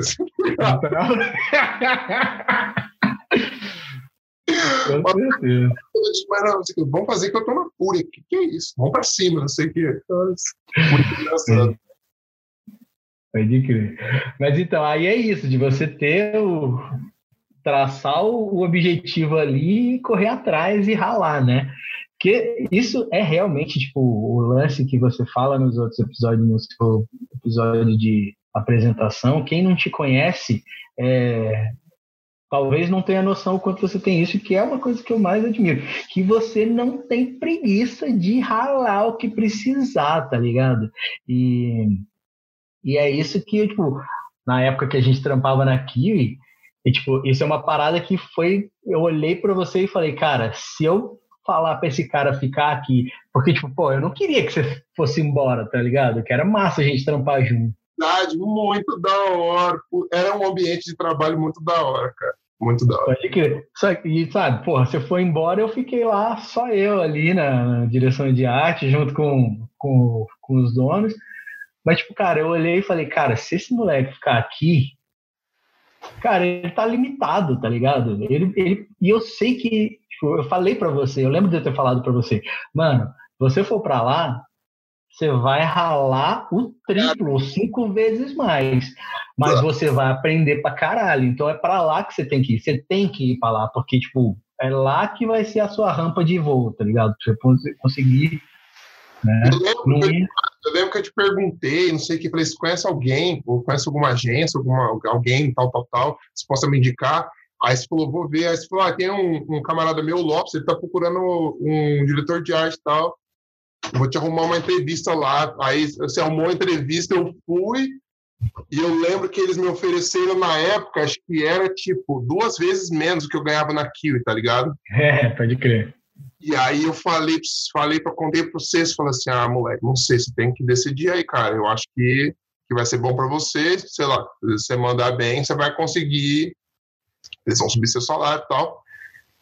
E eu lembro que eu fiquei capuga na, atrás da orelha, falava assim, mano, será que eu vou, será que eu não vou, será que eu vou? Eu tava assim, é vou fazer pagar minhas contas, não sei o quê. Aí eu falei, foda-se, eu vou com, é. o coração na mão, porque a nossa relação ali, acho que foi o quê? 11 meses nós trabalhamos junto, cara, foi animal, a gente se divertia, a gente achava o bico, nós fizemos... cara. Cara, fizemos viagem, caralho, tá ligado? Você lembra aquela vez? Você lembra aquela vez que nós fomos para uma casa em Campos? Em Campos. Ah! Meu irmão sem o Japa. Que, mano, que viagem engraçada, meu Deus do céu. E você lembra, eu, eu, lembro muito, muito nitidamente de, uma, de uma, um fato dessa viagem, que a gente foi para lá, porra, foi uma viagem, nós quatro, numa casa, enchendo a cara, ficando loucão. E aí teve um dia da viagem que a gente ia para São Bento. Você lembra como eu ficava insuportável quando eu estava chegando em São Bento? Que eu ficava louco, louco, assim, tipo de empolgação, enchendo o saco e gritando e cutucando e não sei o quê, e cantando. Eu lembro de você dirigindo, mano, tipo, com aquela cara de puta que pariu, eu vou dar um soco na cara desse filho da puta. Cara, muito da hora. Eu lembro quando a gente fez, um, fez uns backs gigantes na época, você olhava, você falava assim, isso é um tacape, isso não é um musical. é o Caverna do dragão, né? Eu ficava gritando, Uni! é. Cara, voltando pro lance daqui, acho que foi uma época muito da hora, tá ligado? Porque, por exemplo, vou te contar a minha perspectiva. Eu tava numa, na formato IB, fazia uns, do, uns dois anos e pouco, tava querendo novos ares. Aí cheguei lá para trabalhar na, na Kiwi, quem quer trabalhar com você? O Gibara. Falei, louco. Aí eu vi o trabalho do, do maluco, o cara nervoso, falando assim, nossa senhora. Primeiro, primeiro mês eu já pensava assim, eu vou ser demitido, porque o cara é muito melhor que eu. Tipo, os caras vão perceber que os caras contrataram o cara que estão pagando muito para mim e vão perceber que não vale a pena, tá ligado? Aí eu falei assim, eu preciso dar um jeito, eu preciso dar um up no nível. E eu lembro que eu pedia para você, eu enchia o saco, falava, mano, dá uma olhada aqui nas minhas coisas. Eu fazia tudo, mostrava para você. Você foi tipo, a gente era igual no, na hierarquia, mas você era meu sênior ali, forte. E eu sugando, sugando, sugando, sugando. Cara, isso foi muito legal, porque a gente trocava muita ideia, tá ligado? E eu, ficava, e eu ficava martelando, de bara, não sei o que, eu preciso fazer isso, quero fazer isso, eu quero fazer não sei o que. E você sempre, sempre, sempre, sempre incentivando, tipo, sendo meio meu coach ali, tá ligado? Porque você já tinha muito mais experiência que eu, já conhecia uma galera em Campinas, e, cara, daí, quando eu entrei na TAG, aí a vida mudou.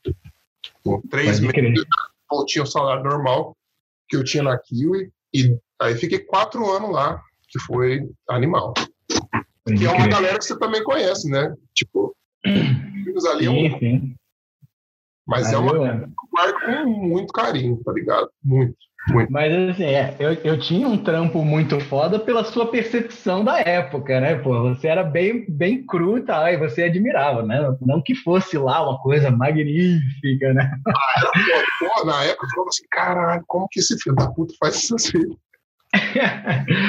Mas eu lembro quando você chegou, eu olhava seu trampo e falava, é, o cara tá bem cruzinho. Mas você tinha tanta vontade, tu perguntava tanto, eu falei, mano, é, é só questão de tempo, né? Porque esse cara é tão pilhado, ele é tão fuçador, quer, quer saber tanta coisa que, tipo, cara, ele vai, né, tipo, vai aprender rapidão, né? E não deu outra, né? Tipo, porque até no, até no tempo que a gente trampou junto, foi, tipo, exponencial a, a, evolução do seu trampo, né? Na verdade, eu acho que foi exponencial a evolução do seu trampo para sempre, né? Sempre foi, né? Mas por causa disso, né? E que é esse lance do, do ralar, da fúria. Eu lembro que na época que você entrou pra tag, você, tipo, saía da tag, sei lá, 8 horas, 9 horas da noite, pegava o Mac da tag embaixo do braço e ia pra casa terminar frila pra própria tag, né? Tipo, era assim. Tava na missão ali, né, velho? Eu entrei no time, os caras já tinham a galera que trabalhava lá mais tempo, o André, o Lopes, eu falei, puta, preciso crescer aqui dentro, senão, tipo, você sabe como é, né? Tem que, tem que ir pra Eu estava conversando com alguém esses dias, eu não consigo lembrar. Vocês percebem que o que eu mais falo é que eu não lembro quem foi, né? eu estava conversando com alguém sobre isso, cara, sobre o lance do. Ah, foi com o pessoal lá da, da High School, do pessoal da Light Farm, né? Que a galera hoje em dia, né, porque como a gente está fazendo esse curso lá, a gente estava discutindo algumas coisas sobre didática, né, e workshop, e eu estava comentando sobre palestra que eu dei é, na Exanc, sobre para mostrar, apresentar o meu trabalho, né, e tal, falando que eu tinha me formado lá, que trabalhei 10 anos como publicitário e que depois comecei isso. É, eu percebo que a galera mais nova a galera só quer saber de um atalho para as coisas, tá ligado? É um imediatismo muito grande e a galera quer cortar caminho. Então o cara vem para você te fazer uma pergunta, ele não quer, ele não tá te fazendo uma pergunta de uma coisa que ele quer aprender. Ele quer, ele tá te fazendo uma pergunta porque ele quer ouvir de você uma fórmula mágica que vai milagrosamente fazer ele ser foda assim que ele ouvir aquilo, tá ligado? Você resolva o problema dele. Exato. Eu, eu fui né, dar uma palestra lá e aí, pô, eu mostrei meu trabalho, né? Mostrei vídeo de eu fazendo pincel, de eu usando pincel de pinstripe, fazendo linhas longas e retas, que, tipo, isso é uma coisa que a galera admira muito, porque é, é difícil você fazer uma linha reta grande, né, e tal, uma coisa que leva um tempo para você pegar a manha. E aí o moleque veio perguntar para mim, moleque, no bom sentido, né? Moleque porque é um mais novo, né? Não, não pejorativo. O, o garoto, é, então, o garoto veio perguntar para mim assim, tipo, oh, tudo bom? Poxa, que legal o seu trabalho. Viu? É, eu tenho muita dificuldade em fazer linha reta. O que, que eu tenho que fazer para conseguir fazer uma linha reta bacana? Aí eu, caralho, fazer mil linhas tortas, aí uma vai sair reta, porra, sei lá. Aí ele, não, é porque não sai, eu tento, mas não sai. Eu falei, cara, usa uma régua, tá ligado? Tipo, arruma a solução. Não, tipo, o cara tava focado numa coisa que, tipo, mano, tem tanta coisa para você se preocupar e você e é quer encurtar o caminho. Não é, não é meio que preguiça? Porque o cara é preguiça. não resolveu o problema dele antes, tá ligado? O cara nem. As coisas que eu fico. Que eu fico bravo, às vezes o cara vem me perguntar uma coisa, ou vem falar assim, e a resposta é meio que óbvia, tá ligado? E às vezes, tipo, eu sempre tento me colocar no lugar da pessoa e eu falo assim: você já pensou sobre isso? Você já deu uma analisada? Porque é.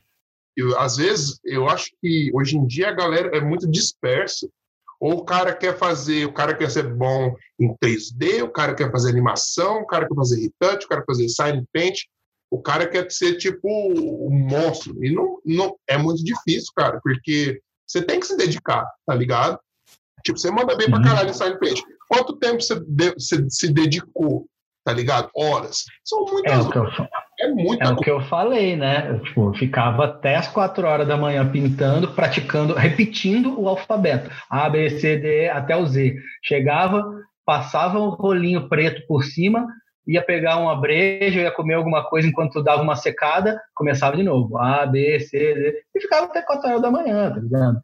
E é o que você falou, é preguiça, né, cara? É igual quando você manda um, um link para sua mãe no WhatsApp e ela pergunta: o que, que é isso? Porra, clica! Antes de perguntar, clica na porra do link e você vai saber o que, que é isso. É o vírus. É o vírus. Clica aí que vai explodir o telefone na sua cara.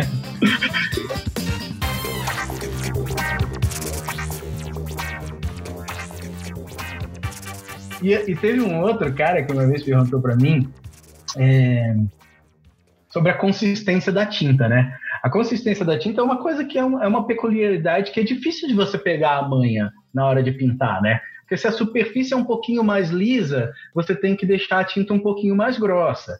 Se ela é mais grossa, você tem que deixar a tinta um pouquinho mais líquida, né? E aí, assim, quanto mais... Oi? É, dilui com solvente. Ah, tá. É que eu não sabia desse detalhe. Pode continuar. É. Aí, assim, se você quer fazer um. Se você dilui a tinta, se ela tá mais grossa, ela preenche mais, ela tem mais opacidade, mas ela flui menos. Você consegue fazer um traço mais curto. Se ela está mais diluída, ela flui melhor, mas ela não tem tanta opacidade. Né? Então tem todas essas coisas. Se você vai trabalhar numa superfície lisa ou áspera, se você está sobrepondo uma cor, e aí, tipo, como ela se comporta no pincel e coisa e tal. Só que você pegar a manha disso, eu não tenho como explicar, não tem uma forma. Se você for pintar vidro, você vai usar XML de tinta e XML de solvente. Se você for pintar madeira e for fazer um traço de 5 centímetros, aí você for. Mas se você for fazer um traço de 10 centímetros, aí você tem que pôr mais 25%. Não tem isso, tá ligado?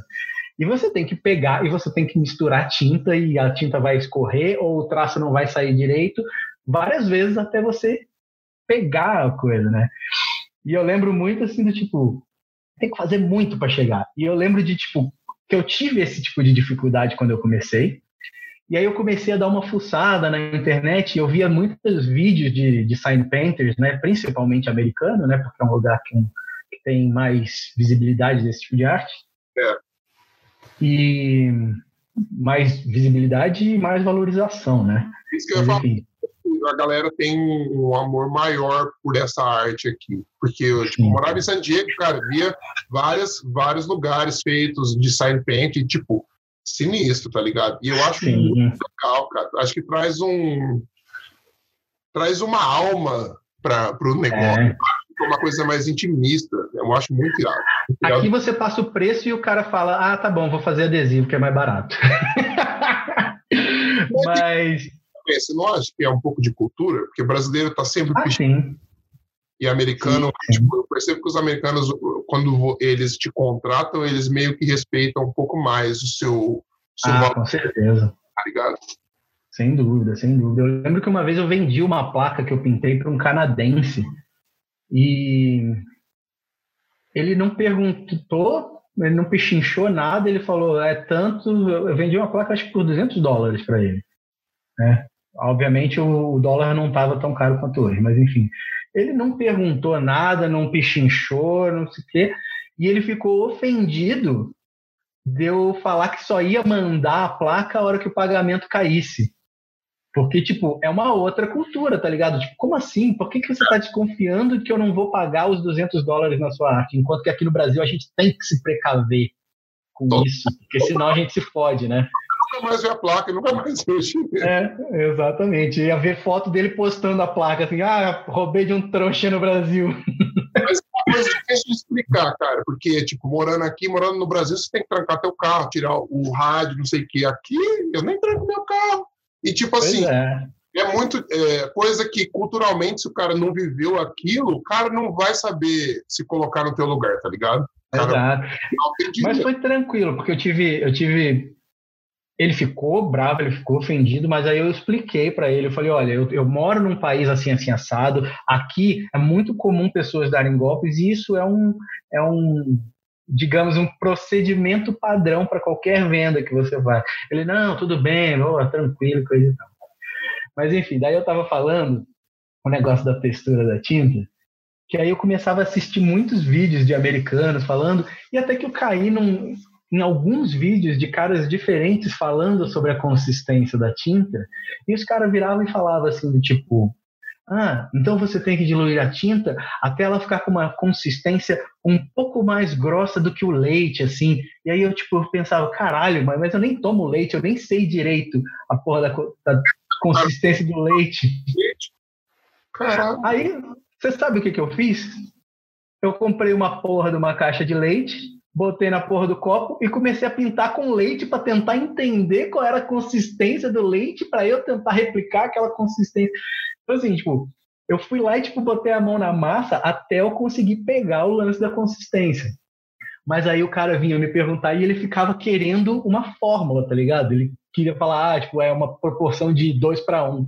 E é esse lance do cara que quer a fórmula mágica, ele quer o atalho, sabe? Ele quer o resultado, é o imediatismo, ele quer o resultado sem ter, ele quer, ele quer chegar no destino sem ter que sem ter que rodar a estrada, tá ligado? Exato. Total. Eu acho que é, é uma coisa. A gente é considerado meio que old school hoje em dia, né? A gente tá ficando, a gente não é mais molecada, né? A gente, por exemplo, é. nasceu, não tinha, é, não tinha celular, não tinha iPhone, não tinha, uhum. por exemplo, essa, é, acesso à internet. A gente começou a pegar a internet quando a gente era adolescente, tá ligado? A gente é uma geração a gente é a geração da transição, né? Entre o, o mundo que não era muito tecnológico para esse boom do capeta que é do Senhor.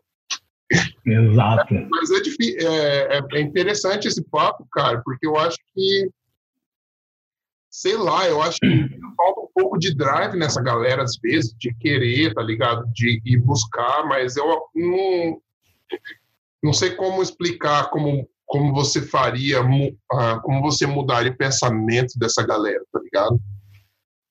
Eu acho que assim, eu, eu não sei, eu tenho um receio que isso vire um, um, um futuro de, tipo,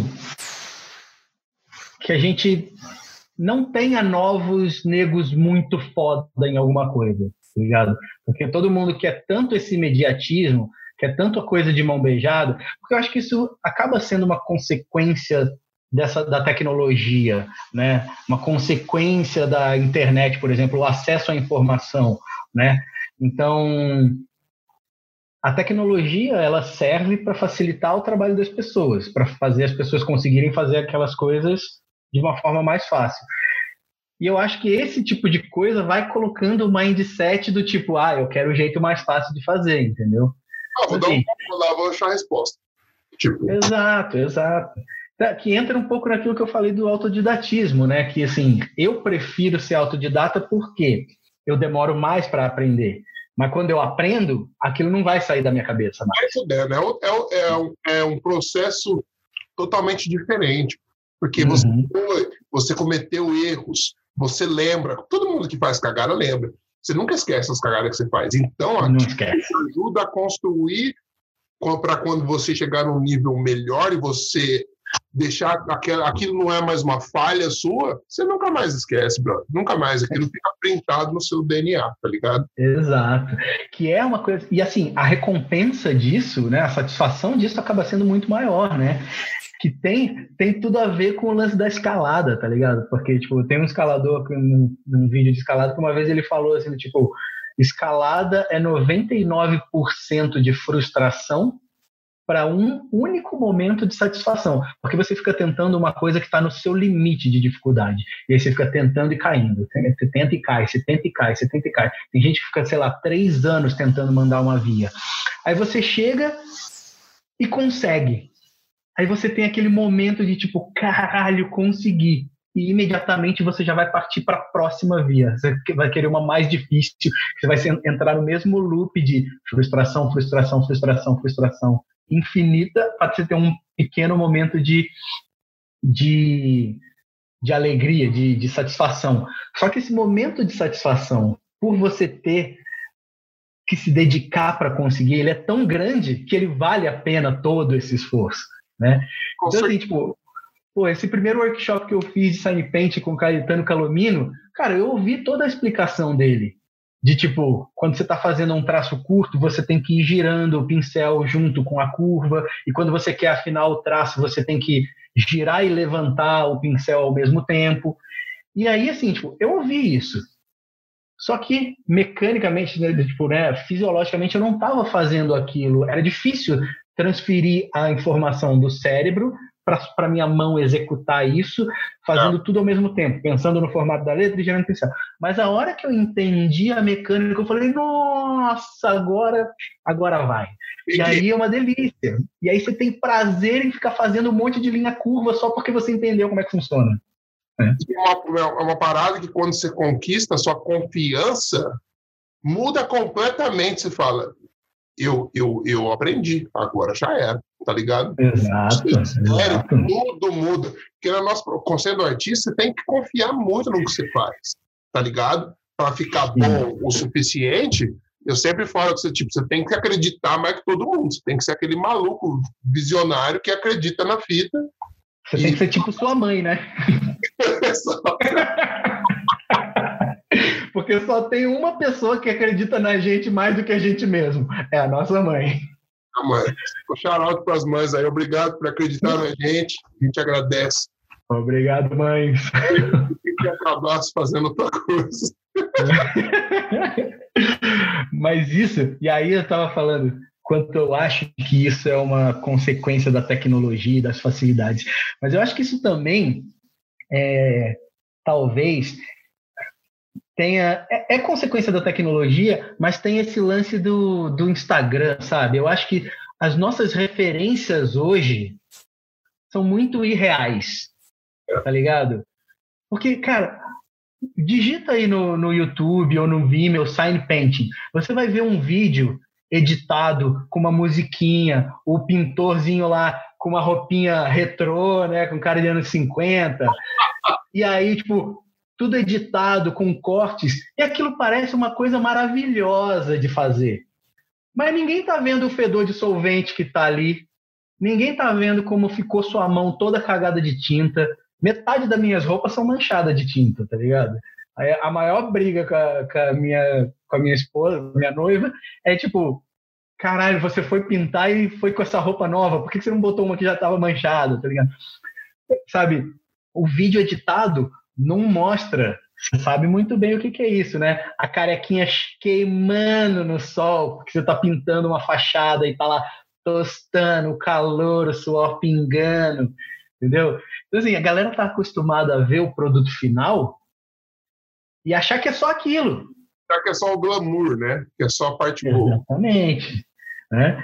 Então, assim, a galera. Tá a galera tá acostumado, que eu acho que, que acho, é, se não me engano, é comprovado que isso é uma das maiores causas de depressão hoje em dia, né? Porque a gente, a gente se compara com uma vida perfeita que não existe, né? Exato. Exato. E aí você fala, pô, minha vida não é estar toda, toda hora postando champanhe em Marizias. Pô, mas daquela pessoa também não é, só que você só, ela só posta aquilo, né? E você acha que você se compara e a sua meta de vida é uma coisa que é inatingível. E aí a galera esquece que tem, por mais que aquilo, aquilo que você está vendo seja foda, seja bonito e seja maravilhoso a pessoa que tá lá conseguir fazer aquilo, talvez até de forma fácil, mas aquilo não mostra a trajetória de relação, de madrugada praticando, de sair da tag com o computador da agência embaixo do braço para chegar em casa e fazer e fazer freela, né? Não mostra isso, tá ligado? E então, se, se, tiverem, se tiverem pessoas mais novas ouvindo esse podcast, a, a mensagem é aprecie a viagem, não, não fica só pensando no objetivo, porque senão, se você não tiver o caminho, você não chega em lugar nenhum, né? Exato.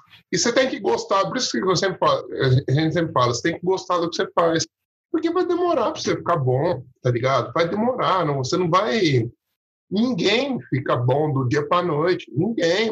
Michael Jordan, qualquer pessoa, qualquer pessoa que fez alguma coisa de que foi fora da curva, que foi importante para o nível superior, o cara ralou muito para isso, cara. Não é uma. Uhum. O cara não acordou um dia e falou assim: não, vou, vou pintar a, a, a capela assistindo. Tive um sonho aqui, cadê as tintas aí, maluco? Vai lá e faz. exatamente, exatamente. E aí é, é aquilo que eu acho que o, o, o principal, pelo menos para mim, é, é se manter é, motivado, né? Porque assim, tem aquele, aquele jargão clichê lá, ai, é, trabalhe com o que ama e você nunca mais terá que trabalhar de novo. Eu já concordo muito mais com o meme. Trabalhe com o que você ama e nunca mais ame nada, né? eu acho que eu, eu vou meio que no meio termo, porque tem dia que você não. Tipo, tem dia que você tá mal, cara. Normal, é uma coisa. Sim. Natural. É porque Mas... não tem jeito. Quando uma coisa vira obrigação, né? Por que, que, é tão bom, sei lá, jogar um joguinho ou tomar cerveja? Porque você faz a hora que você quer e o quanto você quer. E a hora que você não quer fazer, você não faz, você para, você, né? Não, sem nada, sem obrigação nenhuma. Você tá ali se divertindo, né? Exato. E a hora que você quiser parar, você pode parar. E você não tem uma obrigação. Então, então, a coisa muda muito quando você começa a ter obrigações. Não quando você pode trabalhar com uma coisa que você ama, mas aquilo ainda vai ser um trabalho. Então, eu acho que a chave é ou você é muito disciplinado para você abstrair e, e aí você consegue trabalhar com qualquer coisa, você não precisa nem amar o que você faz, ou você tem que arrumar ferramentas para se manter motivado. Né? Quais e aí essa... que você usa para te motivar? Você tem algumas paradas que você já faz, algum, sei lá. Cara, eu acho assim, é... eu me alimento muito de referências. Eu acho que ver referências é uma coisa que me empolga bastante, sabe? De você ver assim, tipo, caralho, esse negócio é foda, queria tentar fazer uma coisa um pouquinho mais nessa pegada. E aí isso me motiva, né? Então, assim, tipo, acho que todo job que eu tenho que fazer, eu, eu a busca por referência é, um, é uma etapa assim crucial porque me empolga a fazer aquilo. Quando eu acho um caminho que eu falo, pô, isso vai ser legal para aplicar nesse job. Meio que nivela onde você quer chegar, né, cara? Você meio que põe um target ali, fala, eu quero chegar a alguma coisa perto disso, pode passar, mas no mínimo tem que chegar ali, tá ligado? Então isso é. já, meio que vai ditando o meio que o jeito que você vai trabalhar, pelo menos uma inspiração, tá ligado? Porque uma coisa que você falou e eu acho também interessante é assim, eu também me inspiro quando eu vejo alguém que eu conheço produzindo algo muito da hora. Sim, sim. Aí meio que dá coceira, assim, nossa, que da hora o cara tá fazendo ali, cara. Preciso fazer alguma coisa da hora também, tá ligado? É uma competitividade, mas é saudável, né? Que tipo, é uma empolga. por inspiração. Sim, sim. Mas assim, esse lance que você comentou é até um ponto controverso um pouco assim, porque esse lance de você falou, ah, você você vê uma referência e você traça uma meta ali, né? Eu quero fazer uma coisa nesse nível. Isso também tem que ser feito com cuidado, porque isso pode ser uma armadilha, né? Isso pode gerar para você uma frustração, né? Ah, total. Que inclusive eu acho que tipo, é, um, é um mal que assola qualquer artista, né? Porque a gente, eu acho que o artista, quem trabalha com arte é, tá sempre, tipo, so, sempre sofre da síndrome do impostor, né? Porque a gente sempre acha que a gente não é tão bom porque a gente sempre se inspira com referências de gente que é muito foda, né? Então é muito fácil da gente ter aquela síndrome de, impostor de falar, porra, legal, queria, quero tô com gana, tô na fúria para fazer uma coisa mais bonita. Puta, mas eu nunca vou ser tão bom igual esse cara, né? O, o artista, ele é muito, muito cruel consigo mesmo, né? Total, total, total. Autodestrutivo, né? Tipo, total, né? Tem umas paradas com você assim, tipo, você termina um trabalho, passou sei lá quantas horas fazendo, você terminou o trabalho, bom. Aí você olha e fala assim, será que ficou bom mesmo?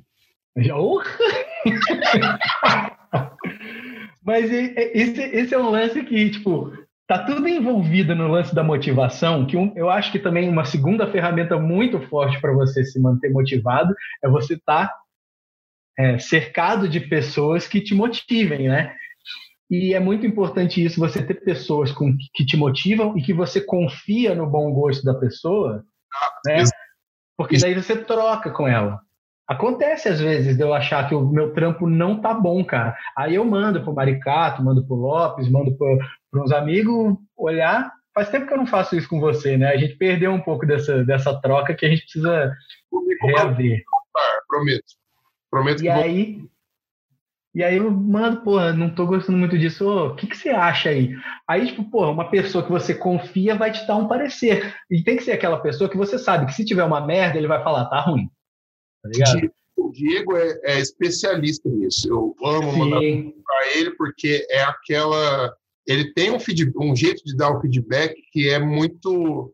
É ao mesmo direto, tempo né? parcial e direto. Bom, tá ligado? Uhum. Tem tem meio termo. É a melhor coisa. E aí acontece direto. E às vezes, assim, tipo, pô, eu olho para o negócio e falo, cara, não sei. Você não, não é que você não está satisfeito, você simplesmente não sabe, né? E aí, às vezes, eu mando para esses caras, que são as pessoas que eu tenho próximo, assim, e tipo, eu falo, porra, caralho, foda, tá muito bom isso. Aí te dá aquela tranquilidade. Mas essa sensação de eu não sei se tá bom, ou até de achar que não está bom, é a melhor coisa que um cara que quer ficar bom pode ter. Porque se você não tiver isso, você estagna. Você, tá, você fica satisfeito, né? Se você fica satisfeito com tudo que você faz, você, tipo, ah, eu sou foda, aí vira, vira soberba, vira arrogância, tá ligado? Exatamente, exatamente. A partir do momento que você acha que você se auto-reconhecer como foda, já era, brother. Já era. Sinto muito. Sinto muito. Pode até, você até pode achar bom, mas se você tá mas... satisfeito, eu acho é. que assim, é, o termômetro é, se, se tudo que você faz você está 100% satisfeito, maluco, olha para dentro um pouquinho que tem alguma coisa... Exato, exato. Alguma coisa quebrou aí dentro. Exato.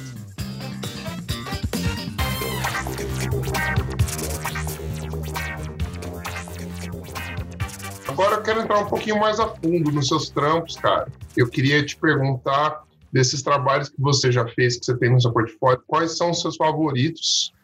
Queria que você falasse de três. E se tiver alguma historinha sobre por que, que você curte eles tanto, seria legal.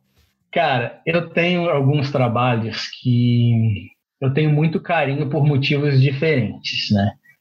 É, eu tenho um carinho muito grande por um trabalho de, de folha de ouro na vidraça de um pub aqui de Campinas, porque isso. Eu tenho, na verdade, eu tenho muito carinho por praticamente todos os trabalhos que eu fiz para eles, porque assim é, foi o começo de tudo, tá ligado? E foi um cara que, por ser dono de pub e as referências dele são pubs daí dos Estados Unidos ou de Londres ou o que quer que seja, ele foi um cara que, tipo, valorizou isso, tá ligado? Ele falou, não, eu vou pagar porque eu quero um trampo desse. Então, se não fosse isso, eu acho que eu ia demorar muito para conseguir emplacar trabalhos que gerassem uma renda, entendeu? Quem não sabe, o Grains é um puta pub em Campinas, super popular, que está sempre cheio, um, um dos melhores, acho que o melhor pub da cidade, né? Ah, da cidade acho que sim, né? Também não tem. Mas Ele é muito bom, né? Muito legal mesmo. Tem uma estrutura bacana e tipo, sempre tem banda, umas brejas animal, tipo, irado. Só pra sempre dar um... rock, né? Sempre rock lá. Tá. E, e esse trampo no, nos vidros lá, eu fiz alguns trampos menores para ele antes, né, de pintar placa e coisa e tal. E aí eu fiz o lance de folha de ouro no vidro, que não foi com folha de ouro de verdade, né? Eu fiz com imitação de ouro, né, que aí fora a galera faz com ouro de verdade, mas aqui no Brasil fica inviável por causa do preço. Mas dá o mesmo efeito, né, cara? Eu tô vendo aqui, dá, um, dá o mesmo efeito. Eu acho que não é, deve... Dá o mesmo efeito. O acabamento do ouro é muito mais bonito. É muito mais bonito. Inevitável, tipo assim, não é inegável. E aí esse trampo, é, além dele ter sido assim, tipo, porra, o começo, sabe? Tipo, porra, uma, as primeiras oportunidades que eu tive de botar em prática realmente como um trampo essas coisas que eram uma novidade para mim. É, esse trampo em específico ainda teve um aspecto assim de tipo nem tudo no processo ali da folha de ouro e de coisa e tal, e da quantidade certa de gelatina, de limpar os excessos coisa e tal, nem tudo deu 100% certo. E aí algumas coisinhas começaram a dar erradas e eu comecei a ficar angustiado de falar, fudeu, esse trampo já deu errado e não sei o que, não sei o que. E o próprio dono virou e falou assim, tipo, não, mano, não, não desiste não. Eu acho que por trás até poderia ter um pouco assim do tipo do, do cliente que está pagando e quer o trampo pronto. Até poderia ter, mas não foi só isso, sabe? sabe? Ele virou e, e deu assim, tipo, mano, não, desencana. Eu virei para ele e falei assim, tipo, cara, eu vou eu vou desencanar e depois eu refaço. Eu vou desencanar, parei por hoje, estou cansado pra caralho e vou arrancar esse trampo e vou recomeçar do zero. Ele, não, mano, que, porra, imagina, porra, não desiste não, vai nessa porra, tá ficando bonito pra caralho tal, não sei o que, lá, lá, lá. E eu falei, tá bom. Até meio por ficar meio acuado de não querer bater de frente, falar, não, não, chega, vou embora e depois eu faço. Mas eu fui lá e insisti, persisti e, tipo, rolou, né? O que começou a sair de errinho eu corrigi, e para já que o trampo ficou foda e tipo, botei um trampo desse tipo na rua pela primeira vez, fazendo um, um, uma folhação no vidro é, como trabalho, sendo pago para isso, e foi tipo, cara, foi recompensador pra caralho, sabe? E que uma galera vai ver, né? Uma galera. E uma galera viu, exato, né? É só, eu só caguei de não assinar o trampo, né? Eu tenho essa merda dessa, dessa mania de esquecer de assinar os trampos. Você pode assinar os trampos sempre, quando for fachado? Sempre assina? Como que é essa parada? Fiquei curioso agora. Sempre pode, sim. Tipo, só não pode especificamente se o cliente pedir, sabe? Mas aí é só uma questão de conversar. Entendi. Eu nunca lembro de assinar, eu sempre, eu sempre esqueço. Mas. Você deveria começar assinando, aí você faz um trampo depois. Começa pelo fim, é uma boa, uma boa tática. Pra... E daí não esquece. Ah, daí não esquece, né? Mas assim, eu acho que, tipo, quando eu vou assinar, tipo, quando eu lembro de assinar, eu, eu volto mesmo só vir e falo assim, tipo, ó, oh, eu vou assinar aqui, tá? Pequenininho no canto, tá? Beleza? Acho que nunca, lá, nunca nem foi um assunto a ser discutido. É tranquilo. O contrato tem o respeito por você como artista. Então o cara nunca vai falar uma bosta dessa, tá ligado? Porque o cara, às vezes o cara quer até que as pessoas saibam que foi tal pessoa. Isso, é, é. Exatamente. No caso de uma arte tão específica desse tipo, acho que até pode ser um, né? Agora, um segundo trampo que eu gosto muito foi um trampo. Você vê, né? Tudo, tudo corrobora com isso do você tem que se fuder para fazer alguma coisa bacana, né? Todos esses trampos que eu mais gosto são os trampos que eu me fudi muito, cara. E eu quase, tipo, me arrependi, tá ligado? Quer dizer, cheguei no momento que eu me arrependi. Eu falei, caralho, que merda que eu fui inventar, cara.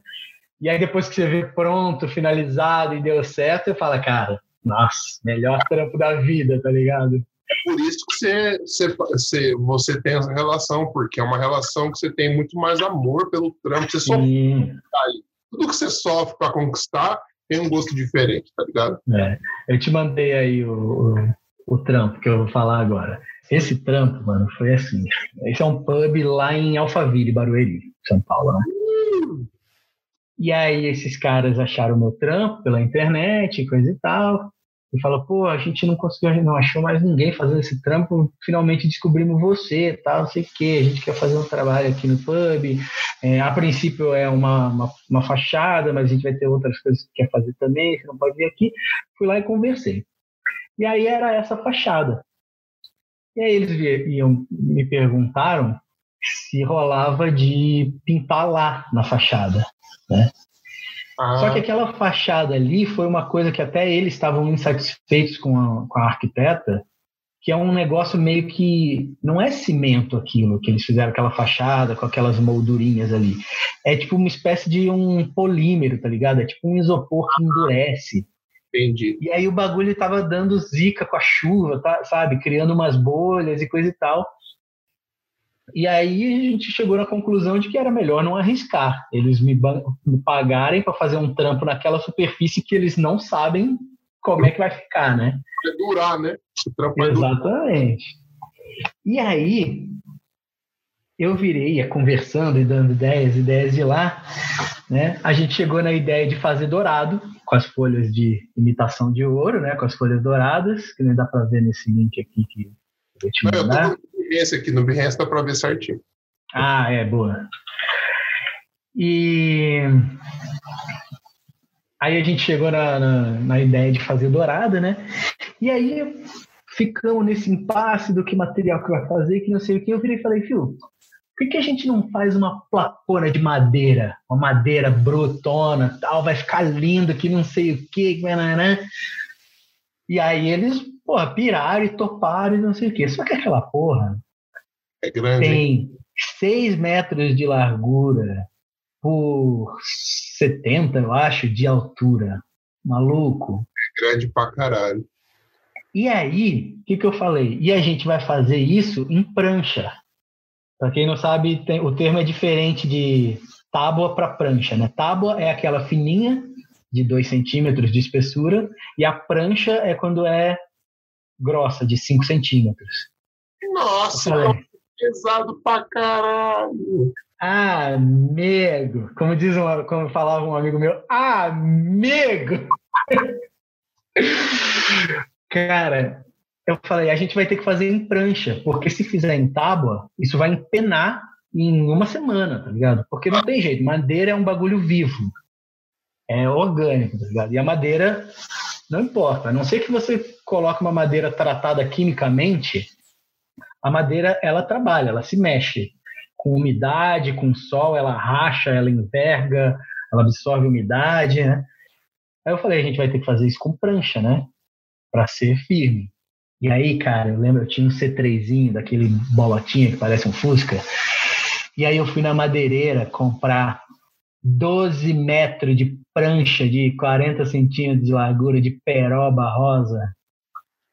Que tinha que ser uma madeira dura, né? Que aguentasse mais o tempo. Cara, aquele bagulho, te juro, eu botei no, no rack em cima do meu carro. O carro foi para casa gemendo, assim, fazendo uns barulhos que eu não sabia nem que o carro podia fazer. Cara, e aí eu cheguei com aquele negócio e eu cheguei empolgado, né? Aí chamei, pedi ajuda para um brother meu que curte fazer trampo manual, né? Curte trabalhar com madeira, faz bastante coisa de marcenaria, tem ferramenta para caralho, pedi algumas ferramentas emprestadas para ele, a gente fez junto. Serginho, beijo, te amo, cara. Eu te devo meia vida por causa desse trampo. Ah. E ele encarou comigo, tal. Aí a gente, porra, emendou as duas placas. Só que como é uma prancha muito longa, as laterais não eram perfeitamente retas para você. Ah, você teve que cortar tudo. Aí a gente teve que passar plana, passar lixadeira. Cara, essa, essa garagenzinha aí que, que eu fiz, aquilo, cara, te juro, teve dia de ter um dedo de pó de madeira, de serragem né? Eu morava com a minha ex na época, tipo, louca, assim, tipo, sujeira, nossa, é uma coisa de louco, tá ligado? E, cara, e a gente fez, a gente comprou umas barras de umas barras de ferro para juntar os dois pedaços de madeira, tá ligado? E, tipo, botamos várias traves. E o Serginho, ele é engenheiro, né? E você sabe que o que engenheiro mais faz é pecar por excesso, né? Tipo, engenheiro, quantos parafusos precisa disso aqui? Ah, acho que precisa de uns quatro põe oito que vai dar certo, né? Então a gente encheu de barra de aço atrás, parafusada com uns parafusos gigantes.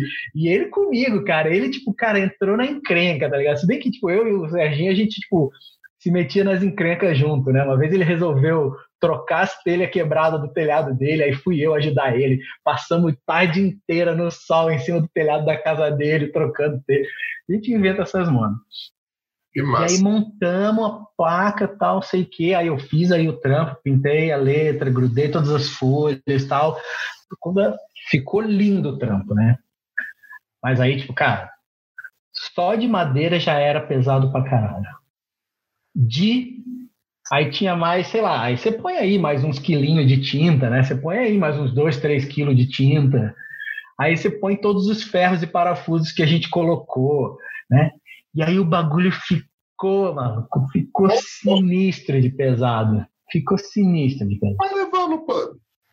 E aí eu falei, cara, como é que eu vou fazer para levar essa porra até São Paulo, né? Aí Serginho entrou na parada, salvou a vida, arrumou uma montana, uma picape emprestada de um brother dele que trampa com serralheria. O cara, o brother dele fez um suporte para carregar as coisas na, na picape, emprestou a picape para nós e fomos. Metemos aquela porra em cima da picape e fomos para São Paulo. Só que aquele negócio, a gente, eu caguei de não pedir um prazo maior para entregar o trampo. Então a gente meteu e amarrou em cima do carro o trampo ainda meio novo, então o verniz não tinha secado totalmente, tal.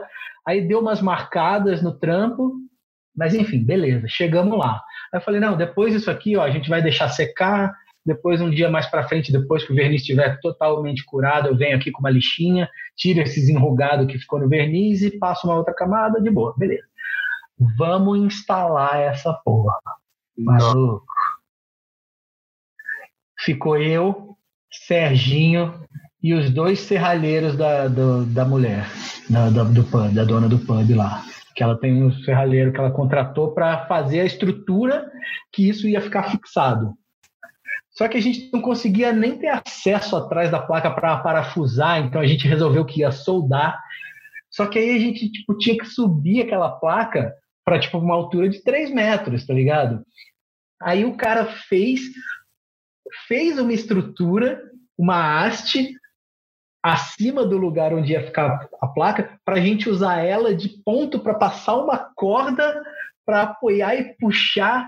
E, tipo, cara, e o medo de estragar o trabalho e a corda que a gente estava usando para içar ia comendo verniz e estragando a letra, e eu tomando cuidado, e aquele negócio pesado pra caralho. Aí a gente subia um pouquinho um lado, tal, travava, estabilizava, não sei o que, ia pro outro lado, fazia força, subia numa escadinha bosta que tinha do pub, levantava mais um pouquinho e não sei o que, e a dona do pub lá preocupadíssima que estava estragando o trânsito, não sei o que, pá. Nisso estava preparando a estrutura para soldar, eu tipo meti a mão no ferro que o cara tinha acabado de soldar, tava quente, queimei o dedo. Nossa, tipo, e aí para ajudar, eu tinha marcado um horário para ir para casa da minha sogra da época que morava em São Paulo e eu achei assim do tipo, ah, em duas horas eu tipo, duas horas a gente instala isso, né? A gente saiu de Campinas às oito da manhã, a gente vai chegar lá chutando tarde às dez, dez e meia. Às duas horas eu tô livre, te encontro na casa da tua mãe. Maluco, quatro horas da tarde, a gente não tava nem sonhando em acabar. Eu cheguei, para começo de história, deu todo trabalho para colocar em cima do carro. A gente saiu de Campinas quase 10. imagina o peso dessa fita. Não, foi. E aí, tipo, cara, quando a gente tava lá no perrengue para subir aquela placa, e eu já tava com a mão queimada na solda, doendo pra caralho, carne viva. Foi aquele momento que eu falei, cara, e a minha ex putaça comigo já, porque eu já tava quatro horas atrasado. E eu, cara, e eu, nossa, cansado já. Mas eu sou namorado.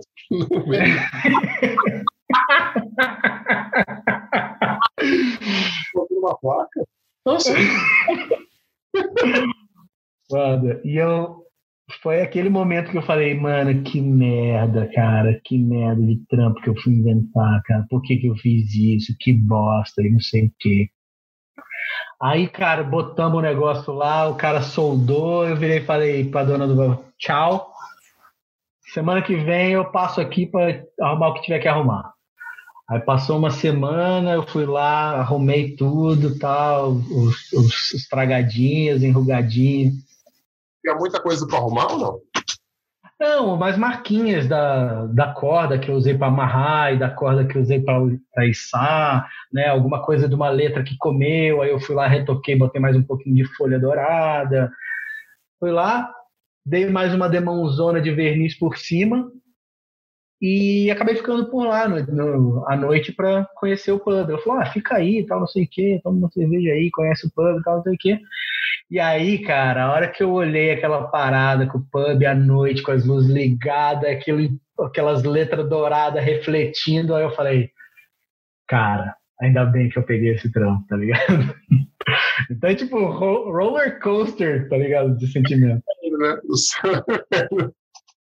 Né? Do céu ao inferno e de volta ao céu. Cara, mas ficou muito enema. Cara, e pela, pela foto da. Não, acho que não dá para ter noção, mas deve ser tão pesado essa parada, mano. Puta Ó, que... Eu calculei na época que devia estar em torno de uns 200 a 250 quilos. Alguma coisa nesse meio aí. Mais de 200 quilos com certeza pesava. Para levantar 3 metros de altura, soldar, não, foi sinistro. Caralho. Qual que é o terceiro? Cara, eu tenho muitos, eu tenho vários trabalhos pessoais que eu gosto muito, sabe? Mas eu gosto muito também do primeiro lettering que eu fiz para uma tatuagem, que também não não tanto pelo trampo em si, né, mas por ser a primeira vez que eu desenhei um lettering que ficou bem legal para uma pessoa botar na pele, eu gosto muito. A primeira vez que eu fiz um pinstriping num carro foi, foi bem legal, foi é, bastante nervosismo, sabe? Porque você fala, caralho, tô metendo tinta no carro do cara. Se eu cagar, o cara vai ficar putaço. Vai... Um carro zoado, né? Quando você vai fazer. É um carro da hora já. Exato, exato. Não fica velho ali, uma Kombi fodida. Às vezes é um carro antigo, porque a galera quer só aqueles detalhes finos. Cara, essa cultura aqui é muito forte nos Estados Unidos. Esse aqui, é, esse aqui que eu vou que eu mandei para você aí. Porra, essa, essa picape é uma picape restaurada, foi importada dos Estados Unidos, é um modelo que nunca fabricou aqui no Brasil, 1959. Imagina. E o cara, tipo, colecionador, placa preta tal. Cara, hoje em dia, eu faço um trampo assim com tranquilidade, mas a primeira vez, cara, eu cagaço, mano, eu cagaço. É foda, cagaço demais, cagaço demais. Mas ao mesmo tempo, meio que honrado pela oportunidade, né, cara? Porque sim, sim. É, tem um trampo desse, um carro desse, o cara já gastou uma grana. E o cara te liga porque ele quer o seu traço no carro dele, deve ser uma, um sentimento muito foda, tá ligado? É, bem legal, é bem legal. Tá ligado? Lógico que depois se transforma em pesadelo, depois se transforma num sonho de novo. Mas... é sinistro. Muito mais. Mas é isso. Eu tenho muito, eu gosto, eu tenho muita satisfação em fazer trampos assim, tipo fazer um lettering para uma tatuagem ou pintar uma parede dentro da casa de alguém eu tenho um carinho bem grande por esse tipo de trampo, assim, porque é. Cara, é uma confiança, sabe? E, tipo, cara, você tá fazendo uma pessoa que. uma coisa que literalmente vai marcar aquela pessoa, né? Ou vai estar tá dentro da intimidade da casa dela, tá ligado? Total. É um tenho... trampo, eu acho. Uma coisa mais pessoal. Exato. É uma... A pessoa vai levar ali por muito tempo. Se for uma tatu, então é para sempre, brother tá ligado? Pra sempre, é. Eu tenho muito carinho por esse tipo de, de, de trampo, assim, né? É, às vezes até mais do que um trabalho que você faz para uma empresa, né? Que, tipo, você até pode cobrar mais, mas, tipo, é, eu... Puta, me chamou uma vez uma mulher para pintar uma letra de uma música do Matanza na cabeceira da cama dela e do marido, tá ligado? Que, é, é, que os dois se conheceram num, num, show do Matanza. Pô, e a mulher é gente boa pra caramba tal. E, tipo, pô, depois de um tempo ela me mandou foto, sabe, dela com o marido, com, a, com aí os cachorros na cama, com a cabeceira no fundo, né? Até o, o próprio Vitinho, né, da, da TAG, que eu fiz o backdrop de foto do casamento dele, tá ligado? Esse tipo de coisa eu tenho um carinho grande. Esse, que da hora. Isso, isso. isso. Né? Mas eu acho que assim, é, eu, eu tenho vontade de fazer mais trampos assim para empresas grandes, né? Talvez. Né? Eu acho que assim, uma realização grande vai ser quando algum amigo me chamar para me botar dentro de um trampo para fazer para Apple, né? Eu não, não, tenho contato com essas paradas. Você conhece, velho, bicho. Mas você vai fazer o logo do podcast, então fica tranquilo. Opa, estamos aí, estamos aí. Depois, até a hora que a gente terminar, eu quero conversar com você para a gente fazer um brainstorm rapidão. Fechou, fechou, fechou. Agora eu vou te falar uma coisa. Você que é um cara que faz cinco anos, você já está profissão, você já é um cara, bom, podemos dizer, estabelecido, tem um nome legal, é um cara que está sempre produzindo coisa bacana, já produziu várias paradas iradas. Qual dica você daria para alguém que quer seguir esse mesmo caminho do sign painting, assim?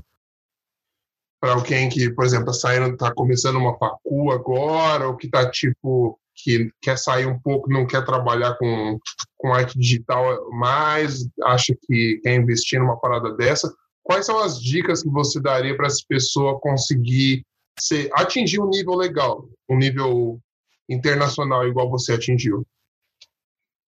Bom, não sei se eu atingi um nível internacional, mas agradeço o elogio, mas enfim. É, eu acho que assim, a primeira coisa que eu poderia falar é tudo isso que a gente já falou sobre, tipo, não fica buscando atalho, porque né, não tem jeito, você tem que ralar, né? Tem que ter a fúria, não tem jeito. É, tem coisas que você só vai aprender errando, tem coisas que você consegue aprender de outras pessoas, obviamente, você encurta o caminho, mas é, não tenha preguiça de roer o osso, né? que é necessário, é inevitável. Para você evoluir né, e ficar bom, ter algum reconhecimento de qualquer coisa, você tem que roer o osso, não tem jeito. O sign painting exclusivamente, né? Hoje em dia, inclusive, eu tenho trabalhado muito mais com o lettering voltado para o digital, né? Com design de marca, do que para sign paint, né? Até, até tava com saudade de pintar uma plaquinha. E, mas assim, o sign painting especificamente é muito disso, né? É um trampo manual, tá ligado? Então você não consegue seguir uma. É porque assim, tipo, Photoshop. Você vai fazer um, um trampo no Photoshop, você consegue seguir um passo a passo e obter um resultado esperado. Né? Você consegue fazer um tutorial e você vai ter o resultado daquele tutorial, se você seguir todas as coisas. Né? O Sign Paint não tem isso, né? Você vai ter que pegar a intimidade com o pincel, você vai ter que aprender a diluir a tinta, né? A consistência certa. Você vai ter que treinar para o seu traço ficar firme, né? Não ficar tremidão. Né? Por exemplo, porra, eu tenho até hoje guardada a primeira plaquinha que eu pintei. Meu Deus, que coisa nojenta, que coisa horrível. Não, sério, tipo, dá assim do tipo, caraca. Mas nossa. é dá para você olhar, né? E lembrar. Sim, sim. E é aquele negócio assim, tipo, parece que uma criança de três anos pintou, tá ligado? Então, assim, tipo, acho que a primeira coisa seria isso, cara. Tipo, saiba que não tem atalho, não tem. Né? Você tem que praticar, você tem que estudar, praticar os alfabetos diferentes, praticar pincel, coisa e tal. Eu acho que acho que o meu conselho seria muito diferente se fosse para uma pessoa no Brasil ou fora, né? Eu até também nem sei muito, né, como é viver disso fora, mas imagino que bem mais fácil. Eu digo assim, aqui no Brasil é, quando eu resolvi trampar com lettering, com sign painting. Eu, durante algum tempo eu vivi quase que exclusivamente de sign painting. Fazia bastante coisa, bastante coisa até que eu nunca postei, coisas mais simples ou trampos que eu até nem gostei, sabe? Tipo, você tem que fazer. você nunca vai ter no seu portfólio tudo que você faz. Exatamente. O meu portfólio tem ali as coisas que eu acho bonito e que eu quero continuar fazendo coisas naquela levada. Mas pintei muito muro, pintei muita coisa, coisa muito simples, ou reproduzindo uma coisa que era uma, uma fonte e que vou fazer, tem que fazer, sabe? E quando eu resolvi é, ter menos renda da publicidade, né, do design digital, e, e ser minha renda principal o sign painting, para mim eu tive que abrir mão na questão financeira. Eu escolhi para mim que eu queria fazer alguma coisa que me desse tesão, porque eu sou um cara, como eu falei, 100% é, movido à motivação, né? Eu já não estava mais tão motivado com a publicidade, né? Então, assim, eu escolhi. Eu falei, eu prefiro ganhar menos e, e sabe, acordar mais cedo porque eu quero trampar. Melhor qualidade de vida melhor, né? Sim, do que ganhar mais e falar assim, nossa, tem que acordar cedo, tem que ir pra agência. da fita, né? Ser escravo da fita. Exato, e sair da cama me arrastando, falando, nossa, tem que ir pra agência de novo. Tá ligado? Então, assim, é, tem como ganhar um bom dinheiro com isso no Brasil? Tem. Mas aí a gente volta pro primeiro ponto. Tem que trabalhar, tem que trampar. Bom, tem que ser bom. Senão. É que também é aquilo que eu falei, vida real versus o que você vê no vídeo, né? O vídeo mostra o trampo lindo sendo feito, mas não, mas não mostra que você está fazendo aquilo às três da madrugada porque você tem que fazer enquanto a empresa está fechada, tá ligado? Não mostra que se você tipo, terminou o trampo às três da madrugada e tem que dirigir de São Paulo de volta para Campinas. Tá então, tem essas coisas.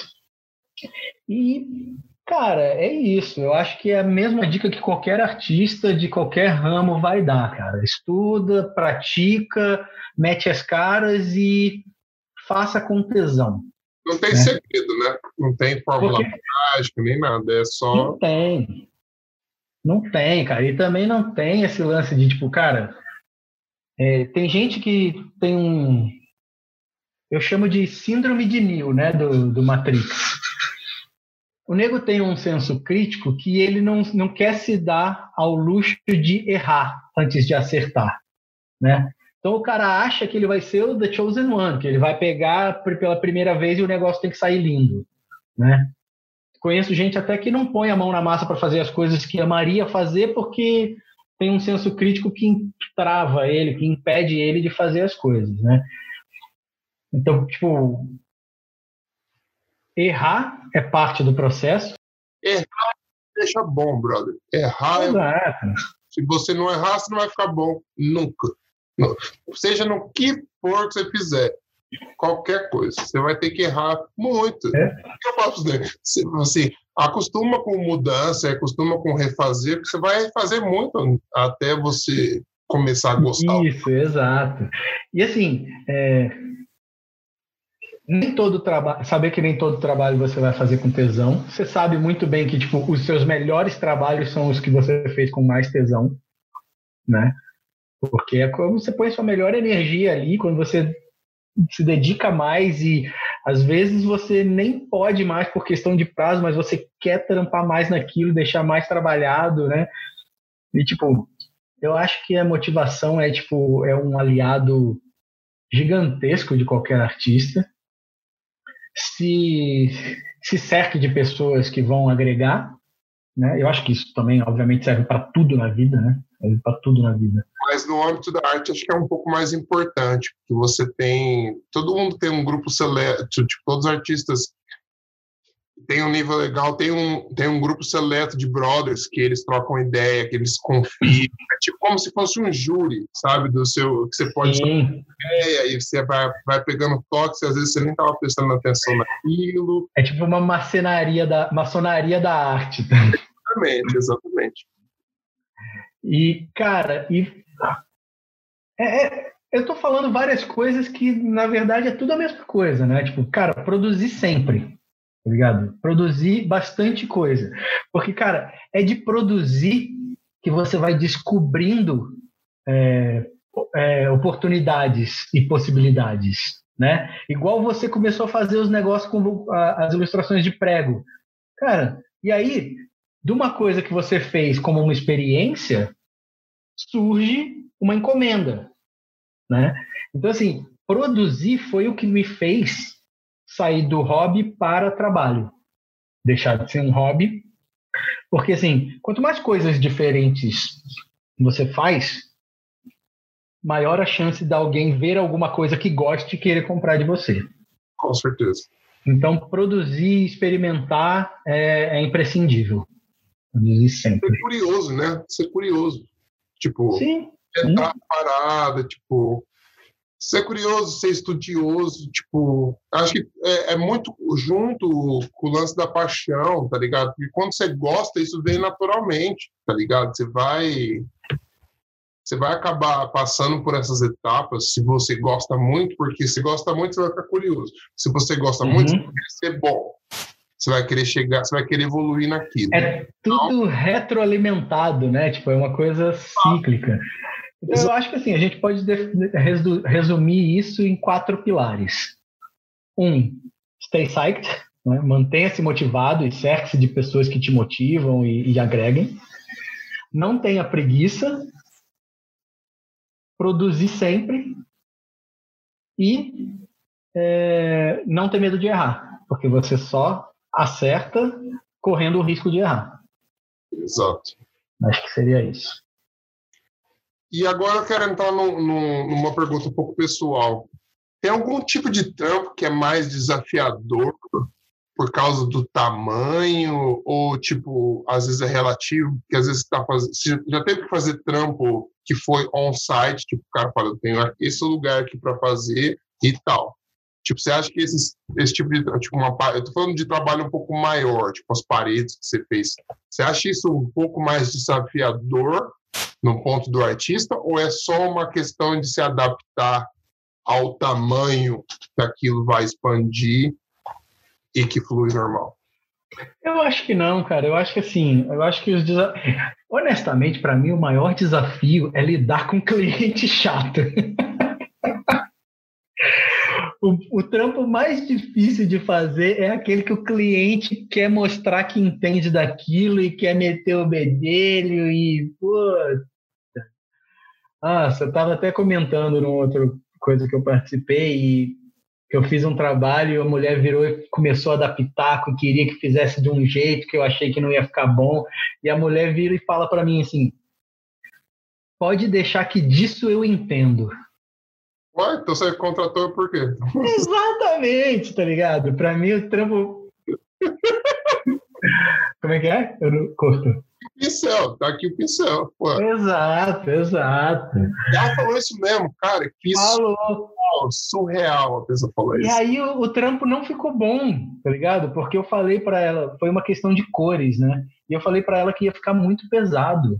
Eu, eu tinha sugerido um creme e ela quis um marrom escuro, né? Porque tinha conexão com café. Eu falei, vamos no creme, tem a ver com a espuminha, tá? Mas vai ficar mais. O negócio ficou pesado. E aí, depois, e aí depois eu tive que ouvir, tipo, é, mas você que é o especialista. Porra! Uma hora você entende do assunto, outra hora eu sou o especialista. Você pode decidir? Cara, isso vem da. Eu gosto quando a galera de publicidade faz analogia com o médico e fala assim: você chega lá e fala assim, maluco, você tá doente. Você tem que tomar é. esse aqui. Ah, mas. Não, não, disso aí eu entendo. Eu vou tomar não sei o quê. Não. O quê? Roacutan para a espinha? Imagina, me dá a cloroquina. é foda.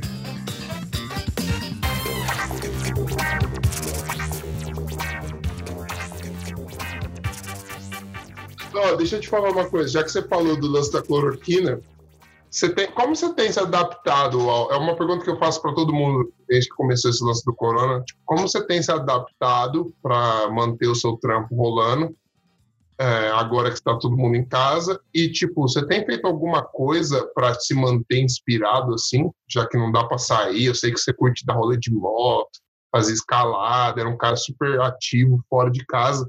Já que você está tendo que ficar trancado em casa, você acha que você tá, tem alguma coisa que você está fazendo diferente para te manter motivado ali, tipo, manter aquele joy for life, tá ligado? De, de acordar todo dia feliz e falar assim, vamos fazer uma parada da hora, porque sei que é foda, agora tá difícil para todo mundo, tá ligado? É a gente que é acostumado a ficar trancado. Tem uns dias que você acorda do lado errado, tá ligado? Pode crer. Cara, assim, é... a quantidade de trabalho, de demanda, ela diminuiu muito, porque assim, tipo, eu reduzi, eu, eu não estou fazendo nada de pintura em loco, né? Então, eu não estou pintando paredes, murais, nem placas, nem fachadas, nem nada. Então, essa parte do, do, da minha demanda desapareceu. Mas, como eu falei, ultimamente eu tenho feito bastante coisa para o lado do digital, né? O lettering para marcas e para títulos, né? Até um tempinho atrás eu fiz um título para uma campanha do Pizza Hut. É, então, alguma coisa tem rolado de trampo. Então, como esse foco, com esse foco digital, tá tranquilo. Trouxe meu computador para casa, estou em casa no computador. E eu também tenho, é, como eu comentei, eu estou formatando um curso de lettering lá com a High School. Ah, né? verdade. Então, então eu estou um pouco focado nisso também, né, em conjunto com essas coisas. Já viu quando você vai para o Rio para gravar ou você está na fase inicial ainda? Então, é, a gente, eu não vou para o Rio para gravar por conta do corona. Então, ah, eu mesmo estou gravando aqui em casa, né? Aí os caras compraram um, um microfone para mim, que é esse que eu estou usando aqui, um microfone massa. É, eles vão mandar para mim também uma webcam para a gente gravar pelo USB OBS. Ah, gente gravar pelo OBS. É, porque daí eu streamo para eles e eles gravam lá. E aí eles vão fazendo os cortes já e coisa e tal, entendeu? Irado. E alguns conteúdos eu estou gravando aqui e subi no FTP para eles. Entendeu? Alguns conteúdos de, de processo que não tem por que eles estarem juntos, sabe? É eu rascunhando e refazendo, esboço, esboço, esboço. Isso eu estou gravando e mandando para eles. E aí eles vão usar tudo isso como material na edição. Então, em questão de, de trampar, isso que está me, que tá me ocupando, né? E algumas coisas ainda de resquício de, de trabalhos de pagamento que ainda estão entrando, estão rolando. Agora, a questão de ficar em casa, eu, sinceramente, cara, eu achei que ia ser um pesadelo para mim, mas está sendo bem tranquilo. Sabe, eu tenho. Eu voltei a jogar Counter-Strike, então eu tenho jogado. eu tenho jogado bastante Counter-Strike.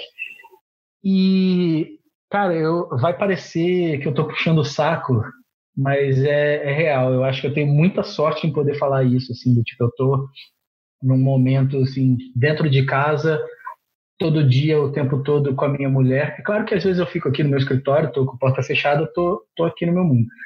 Mas a gente tá, assim, tipo, curtindo a, a quarentena quase que como uma lua de mel, sabe? A gente está curtindo ficar junto e assistir série, né? E, e curtir tempo junto, né? Porque ela, ela é professora, né? Então ela está em casa 100%, né? As escolas todas fechadas. E, graças a Deus, apesar de eu não, não acreditar em Deus, graças a Deus na, na força da expressão, está sendo muito tranquilo, cara. Claro que, assim, a convivência intensa, às vezes, né, tipo, Outro dia a gente brigou porque eu tava querendo jogar Counter-Strike e ela tava querendo jantar, mas isso aí acontece.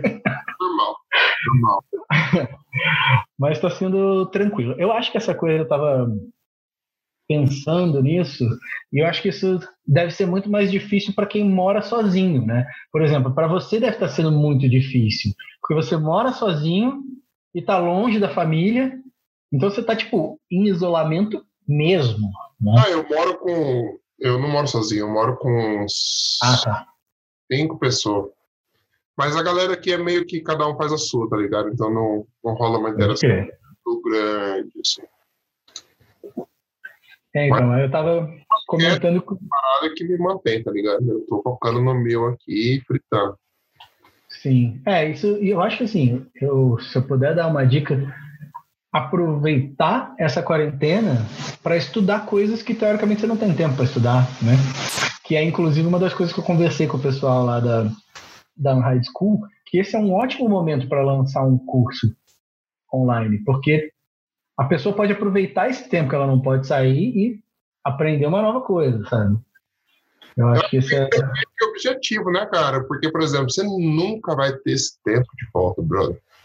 Mas, Exato. Pra que, até para pra gente, para mim que tô trabalhando em casa, eu tenho muito mais tempo, tá ligado? Eu, eu consigo ser muito mais eficiente, faço minhas paradas em, tipo, 4, 5 horas, bom, já era, tenho o resto do dia, eu não preciso sair para dirigir, eu não preciso sair de casa, uhum. tô aqui. Então, qualquer coisa que você quiser aprender com a acessibilidade que a gente tem hoje em dia, vai e faz, brother. Tipo, tá é na hora, né? exato.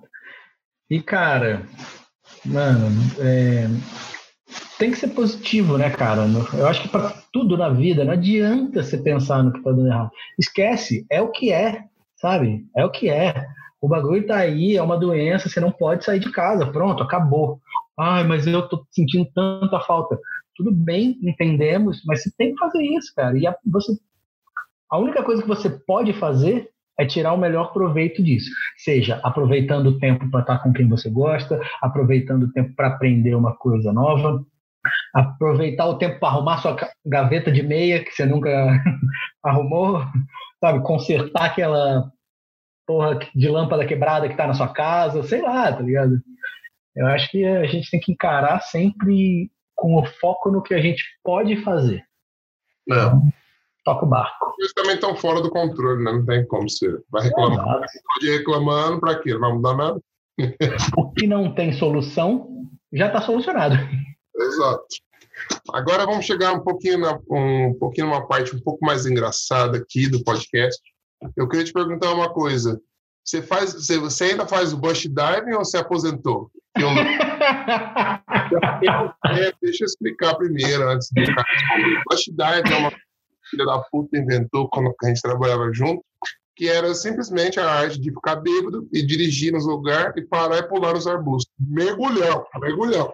Sem, sem nada, tá ligado? Era, era, e era tipo um desafio pessoal. Se você não fosse com o cara, você era um afinal, tá ligado? Então, em algumas ocasiões e acabei, lógico, me machucando, tipo uma, um monte de corte nas costas e tal. Mas eu queria que você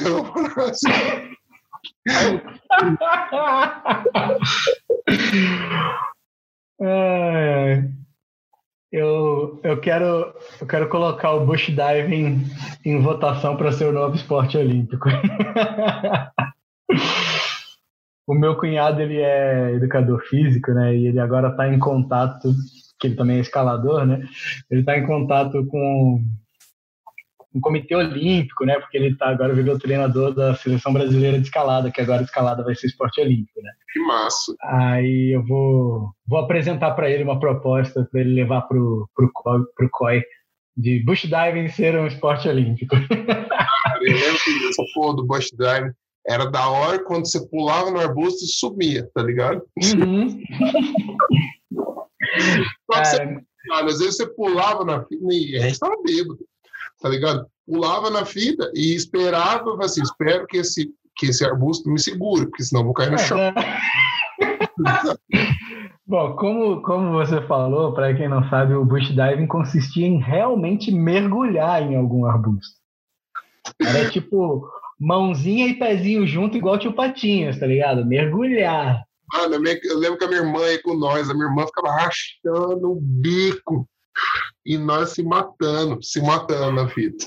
Depois foda é que, tipo, teve ocasiões que, tipo, o arbusto engana, né? Porque, tipo, eu não sou um conhecedor de botânica, né? Então eu não sei se aquela planta vai ser resistente para me aguentar, ou se eu vou varar reto, ou se vai ter um tronco ali no meio, né? Não, para mim nunca funcionou, cara. Nunca funcionou. Eu sempre caí no chão. Não, não foi uma boa. eu acho que o pior, o pior bush diving que eu fiz. eu acho que o pior bush diving que eu fiz foi um no City Banda, ali no centro de convivência. E tinha. E, tipo, era, era City Banda, né? Então, pré-carnaval. Na rua, na rua, carnaval de rua, o grau estava altíssimo, né? Lógico. E, e o muro de um prédio ali do, do Cambuí, do, do balão do centro de convivência, era forrado com um arbusto, assim, tipo, alto, né? E que ele era todo fechado, você não via o muro. E eu olhei e eu pensei, nossa, esse arbusto é denso. E eu saí correndo, maluco. E era tipo. Era uns galinhos finos e atrás o muro era chapiscado, maluco. Eu abri um talho no cotovelo, me ralei o ombro. Nossa senhora, foi a pior coisa. Aí já tá louco, né? Já passa danada, não. Danada. Cicatriz de guerra. E boa. E pau mas a, mas a pior história do Bush Dive, né, mais engraçada, foi. Eu, eu não inventei o Bush Diving sozinha, né? Eu inventei em conjunto com o João Ricardo. E teve uma vez que a gente foi numa festa da Unicamp. A gente foi curtir festa da Unicamp. E a gente foi numa boa, comportadinhos, curtimos a festas e as festas e saímos loucaço, né? E aí começou os push diving, né?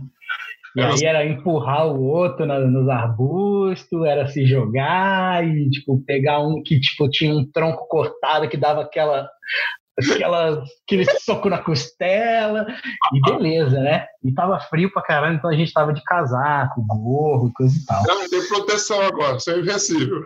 É. e aí a gente saiu, cara, e. Aí a gente saiu. Aí, ó, crianças, não façam isso em casa. E a gente saiu dirigindo, né? É uma época que tinha menos consciência que com, com menos, né? E aí a gente saiu dirigindo e foi parado numa blitz. Nós dois, bebaço. Pra você ter ideia do meu estado, o João tava dirigindo o meu carro porque ele tava menos ruim do que eu. Caralho.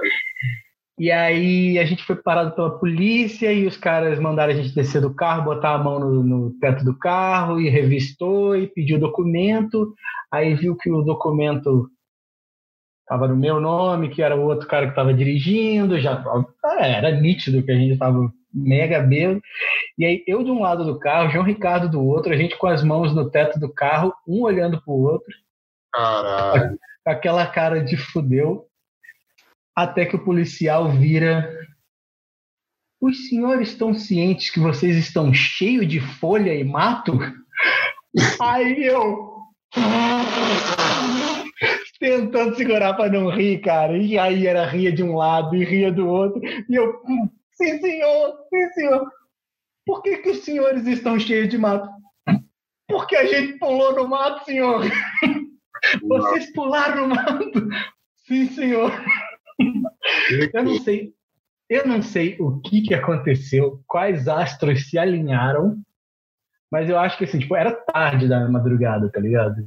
Eu acho que o policial tava tão de saco cheio que ele, tipo, liberou nós. E aí, tipo, cara, eu entrei no carro eu não acredito, mano, a gente deu risada na cara do policial, e, tipo, a gente apanhou, a gente não foi preso. E aí, tipo, o policial perguntou, vocês estão indo para Não, a gente está indo para casa, onde você mora? Ah, mora aqui perto, a gente estava do lado já da, da casa do João e tal. Não, tô aqui perto, aqui na, na rua Horizonte, não lembro o Novo Horizonte aqui embaixo tal. É, aí tipo, eles deram uma bronca na gente, deram um sermão e mandaram a gente embora, cara. E eu falei, cara, não acredito. Olha o potencial de merda gigantesco. Cara, agora é um outro assunto. Você é um cara que fazia as playlists mais sinistras que eu já vi na minha vida. Tipo, cara, você era o Spotify antes do Spotify. Eu era o Spotify, né? É Spotify, mano. Aquela fita que os caras que os cara têm agora, que você escolhe uma música e fala go to radio, cria uma rádio. E a seleção era você, mano. Era você. Pode crer, devia chamar Gibarify. Ainda faz algumas playlists? Você tem? Você disponibiliza as, as suas playlists na, no Spotify ou em outro lugar? Cara, o Spotify matou o sonho, cara. O Spotify acabou com isso, cara. Porque agora eu não tenho. Não preciso sair. O Spotify faz isso. Eu, então, eu ia falar para você que você deveria ganhar dinheiro com isso. Pode crer, pode crer. Cara, não faço mais playlists. Tem algumas playlists no Spotify, mas é aquele negócio de feitas com preguiça, cara. Não faço mais. O Spotify tem para isso, cara. Eu fico extremamente satisfeito com as sugestões dele. E. É, Nossa, agradeço mais Fizeram... Isso é até uma coisa que eu fazia muito, que eu gostava, que era esse lance de ler, de ir atrás de quem foram as influências de um artista e buscar e conhecer as coisas que foram influências dele, coisas que derivaram dele. Hoje em dia, Tá vendo? Nem sempre a tecnologia é uma coisa boa. Acabou com esse sonho. o Spotify acabou com isso.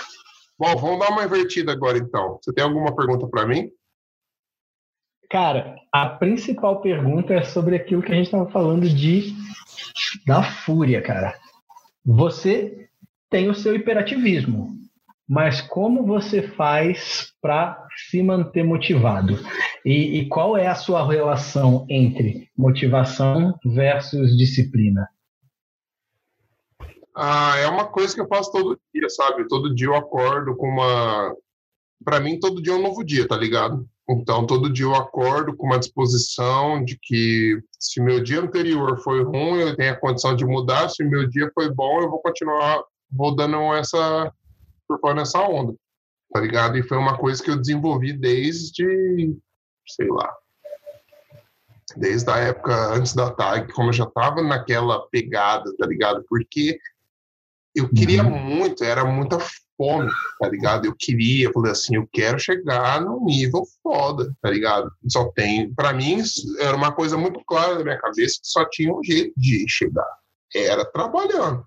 Era fazendo, fazendo, fazendo, conseguindo alguma oportunidade um pouco melhor, mostrando meu trabalho para as pessoas, depois conseguindo uma oportunidade um pouco melhor, mostrando meu trabalho para essa pessoa, tá ligado? Quando eu mudei para cá, eu achei que ia trabalhar menos, achei que eu assim, mudei para cá, falei, I made it, I'm good, né? tipo, uhum.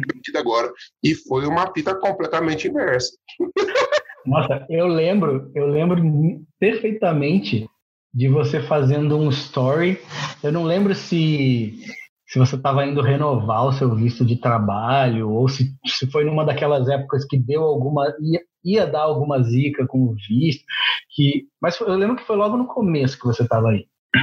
E aí você fez um story assim, tipo, olha galera, vou falar para você, porque todo mundo fica falando para mim aí que, tipo, porra, você tá feito na vida, que não sei o que, que você foi para lá. Se você quiser, se você tem o sonho de vir para os Estados Unidos trampar, uma coisa foda aqui, morar fora, tal, não sei o quê. É incrível, é incrível, mas não vem achando que você vai chegar aqui, vai ser mamata, eu vou curtir Califórnia. Ah, amigo, tu vai ter que ralar que nem um louco, meu amigo. Eu lembro nitidamente dessa história. Cara, trabalhar de fim de semana para mim era normal. Era normal. Os fins de semana que eu não trabalhava, eu achava que eu tava de férias, tá ligado? Uhum. E era uma parada que e era uma coisa muito louca, porque, tipo, tinha a minha vontade, mas também tinha o lance do trabalho em San Diego. Era, eh, a gente trabalhava uma agência que era loucura, tá ligado? Loucura total. A galera virava à noite. Eu não, eu não viro noite porque eu não curto. E eu, meu, minha cabeça não funciona direito se eu não dormir. Eu preciso dormir, tá ligado? Eu durmo duas, três horas, volto, trabalho de novo mas eu preciso desligar, cara, senão meu corpo já começa, começa a desmontar, tá ligado? Mas eu acho que o lance é sempre ter um. Eu sempre, sempre fazia uma coisa que minha mãe sempre ficava puta comigo, que eu fazia. Eu conquistava alguma coisa e já punha outra coisa na frente. Pum, pum, pum, pum, pum.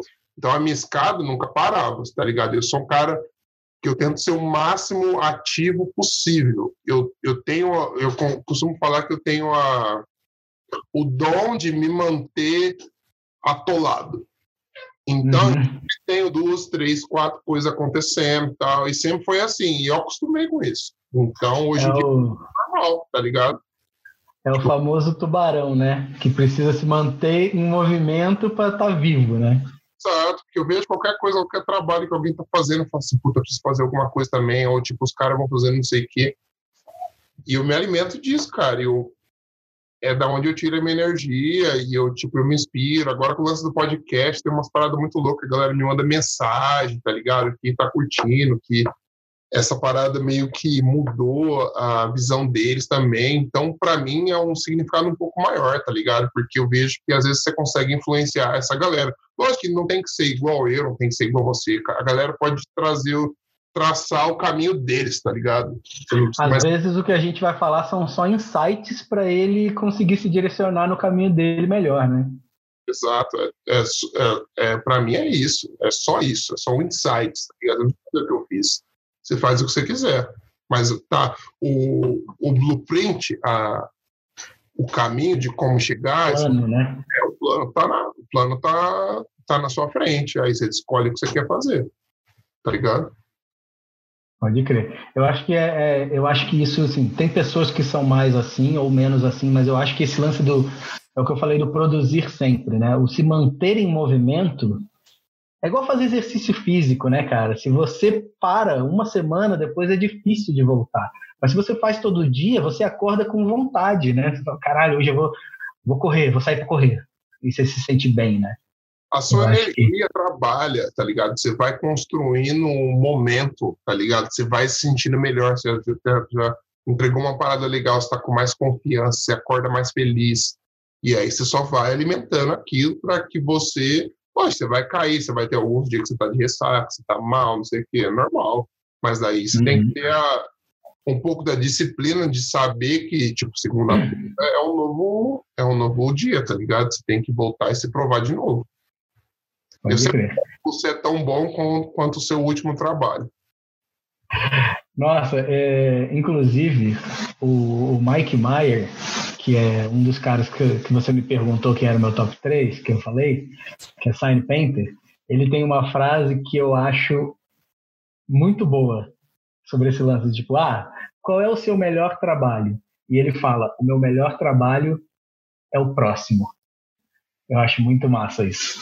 E você sempre sempre está em busca de alguma coisa. Gente que é artista, a gente sempre está criando ou sempre em busca de alguma coisa, tá ligado? Você sempre está olhando para o que você fazer, como você vai ficar melhor, como você vai fazer alguma coisa mais legal.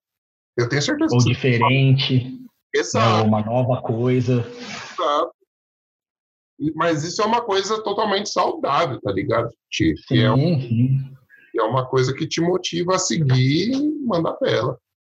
E aí eu já dou gancho para mais uma pergunta. Eu perguntaria como é que é trabalhar na Apple, mas como eu não ouvi todos os seus episódios, eu tenho certeza que já te perguntaram isso, mas então não vou perguntar.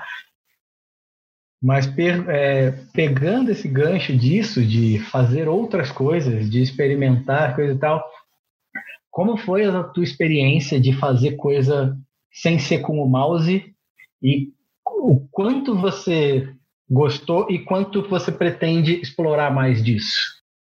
No começo foi assustador. Hum porque eu tinha a ideia, tinha a visão de como fazer, mas eu não tinha noção de como fazer, não tinha noção se ia ficar bom. Aí eu fui e fiz o rinoceronte, né? Foi o primeiro que eu fiz.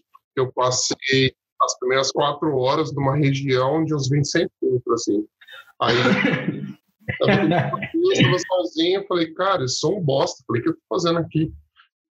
Se eu vou ficar com medo de colocar prego nesse, nesse canvas, eu sou um bosta, porque eu vim aqui para fazer isso. Então, eu preciso começar a arriscar um pouco mais. Aí eu comecei a jogar um pouco mais, tá ligado? Porque na primeiras, nas primeiras duas horas eu colocava um por um ali. E aí eu fui, fui começando um pouco, falei assim, vou preencher as áreas de sombra mais. Comecei a detalhar, comecei a sentir um pouco mais de confiança. Aí quando eu terminei os três, que demorou o quê? Um mês, uns quatro fins de semana para fazer, que eu só fazia de fim de semana, eu mostrei para a galera, pra, foi quando eu tive a minha primeira exposição, e aí a resposta foi super positiva, tá ligado? Eu sabia que estava legal, mas é aquele uhum. sentimento de sempre, tipo, preciso feedback. Tá legal. Será que tá legal mesmo? Eu sei que tá legal, mas será que tá legal? É, tipo, a fita que eu imaginei, não sei, tá ligado? E aí a resposta foi maravilhosa. E aí, quando eu estava fazendo essa parada, o feedback dos caras, para mim, me deu uma satisfação mil vezes maior do que fazer qualquer trabalho que eu já tinha feito antes, digitalmente, tá ligado? Uhum. E o fato de você ter que passar, é, de fazer a parada com a mão e tudo, tipo, cara, isso para mim. Eu é... acho que você ativa outras áreas do cérebro, né? Total, total, total. E você valoriza aquilo muito mais. Eu acho que, tipo assim, você tá acostumado a usar uma droga, e aí você já, tipo, beleza, mas os seus receptores daquela droga, né, é uma coisa, já estão ali meio calejados. Aí você abre uns novos receptores de prazer, assim, de satisfação de ver uma coisa que você realizou, exato, aí é... Mano, é muito legal, muito legal, muito legal do ponto... Você tá com quantos anos mesmo?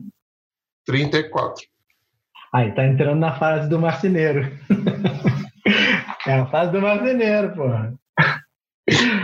É, mas é muito. Eu, eu curto demais. Eu quero fazer para sempre, tá ligado? Eu, a minha ideia é, tipo assim, tentar viver disso. Então eu vou. Esse ano eu tô tentando fazer, que eu tô fazendo as minhas primeiras peças que eu tô cobrindo com resina, até cobrir o, o coube que eu tava fazendo, que tá curando ainda, não tá pronto e eu quero fazer algumas peças com resina, com materiais reais. Depois que eu tiver umas 5, 6, 7, eu vou tentar expor em algum lugar aqui, que aqui na região de São Francisco tem muita. A galera curte arte pra caralho, tem muita gente com grana, então é meio que o mercado meio que certo para isso, tá ligado?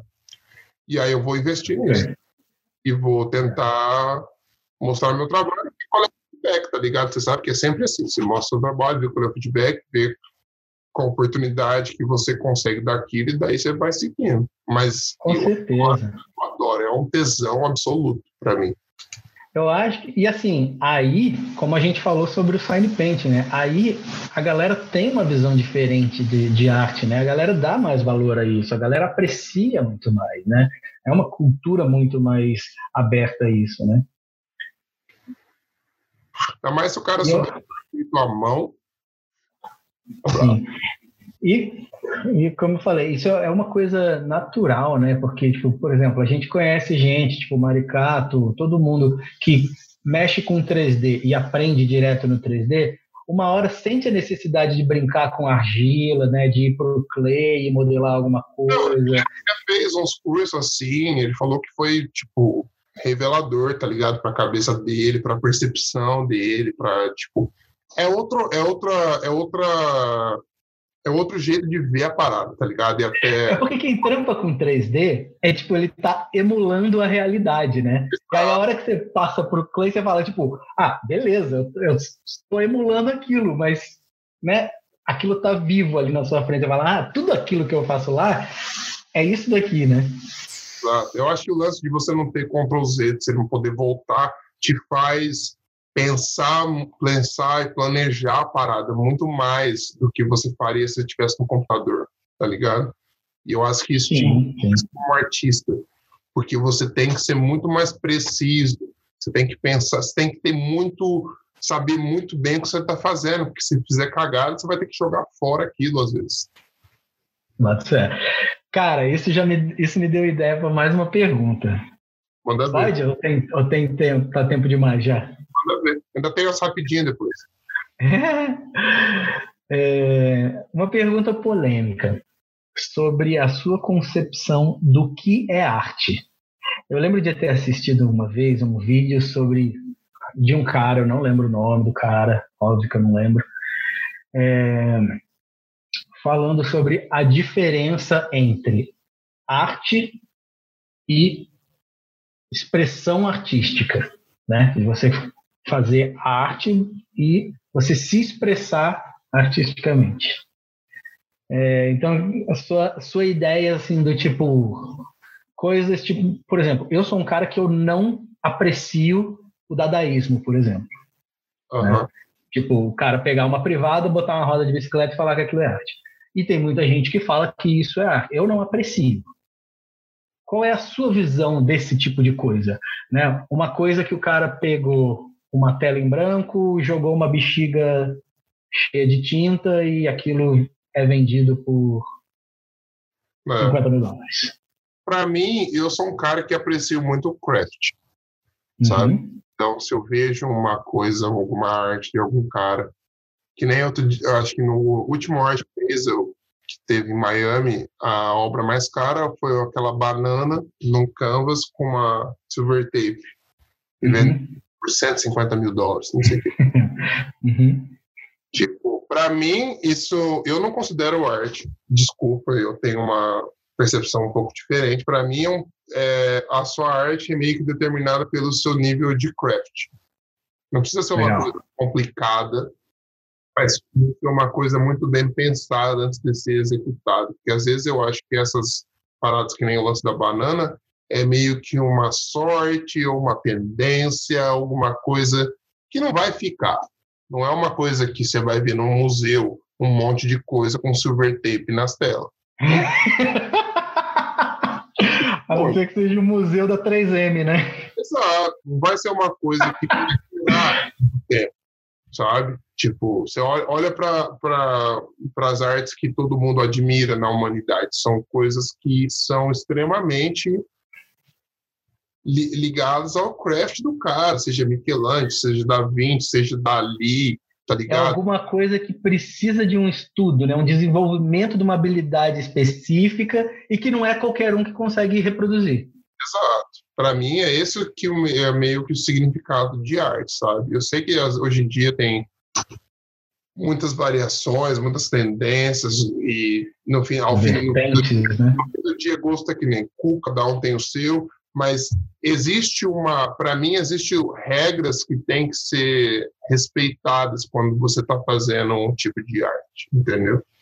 Para ela ser vida num nível fudido assim. Eu acho que porque senão vira bagunça, sabe? Vira uma coisa de interpretação e você não segue conceito, você não segue a história da parada, de tudo que foi feito antes tá legal, é legal é, pensar fora da caixa, mas você tem que ter algum fundamento, você tem que ter alguma base, senão fica uma coisa tipo loteria, tá ligado? Sim, sim. Sei e lá. aí, tipo, você pode simplesmente fazer um, um retro, uma retrojustificativa, né, de falar que aquilo foi inspirado, que não sei o que, que significa isso, aquilo, ou pode ser simplesmente uma fucking banana com silver tape, né? Tipo, Cara, quando eu vi aquilo, eu não acreditava. Eu falei, como assim? 150 pau? Louco. Vai apodrecer aquela banana ainda por cima, né? Não, é nem, não passou nem resina naquela porra, tá ligado? Mas aí é mais caro por isso, entendeu? Porque tem esse aspecto do, né, do, da perecividade do ser humano e da vida. Mais um, um statement do que uhum se fosse. É uma expressão, é uma expressão artística, né? Você está se expressando. Geralmente... Aí, assunto polêmico. Você, ouvinte do, deste podcast, deixe o seu comentário. O que você acha sobre esse assunto? Deixe seu comentário, mande sua mensagem, compartilhe com seus amigos. Siga-nos. Bom, vamos entrar nas rapidinhas agora, então. Rapidinhas rapidinhas. Você tem, eu vou, vou te falar um, tem, alguma pergunta, você tem que responder com uma palavra. Beleza? Tá, uma palavra? Uma, ou, ou, tipo duas no máximo. Tá, vai ter que ser rápido, beleza. Filme favorito? Matrix 1, talvez? Cara, tenho muitos. Comida favorita? Porra, eu pesava 125 quilos, cara. Você quer que eu escolha uma? Rapidinho. Aí, aí você me fode. Comida japonesa. Fala três. Comida japonesa, hambúrguer e churrasco. Cerveja predileta. IPA. Não, stout, stout, stout, com certeza. Bunda ou teta? Teta. Arte favorita. Isso aí, é Isso aí é polêmica, hein? Qual é a sua arte favorita no seu portfólio? A minha arte favorita no portfólio? Também não dá para falar uma. Já fa... A gente já comentou as três aqui. Mas agora é o momento de escolher um filho só. Um filho só. A próxima. ah. Cara mais engraçado com quem já trabalhou. Provavelmente você. Não, não, Fábio. Fábio Lima. Fábio.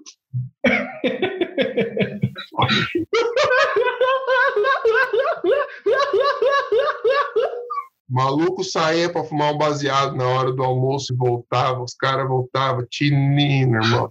Tá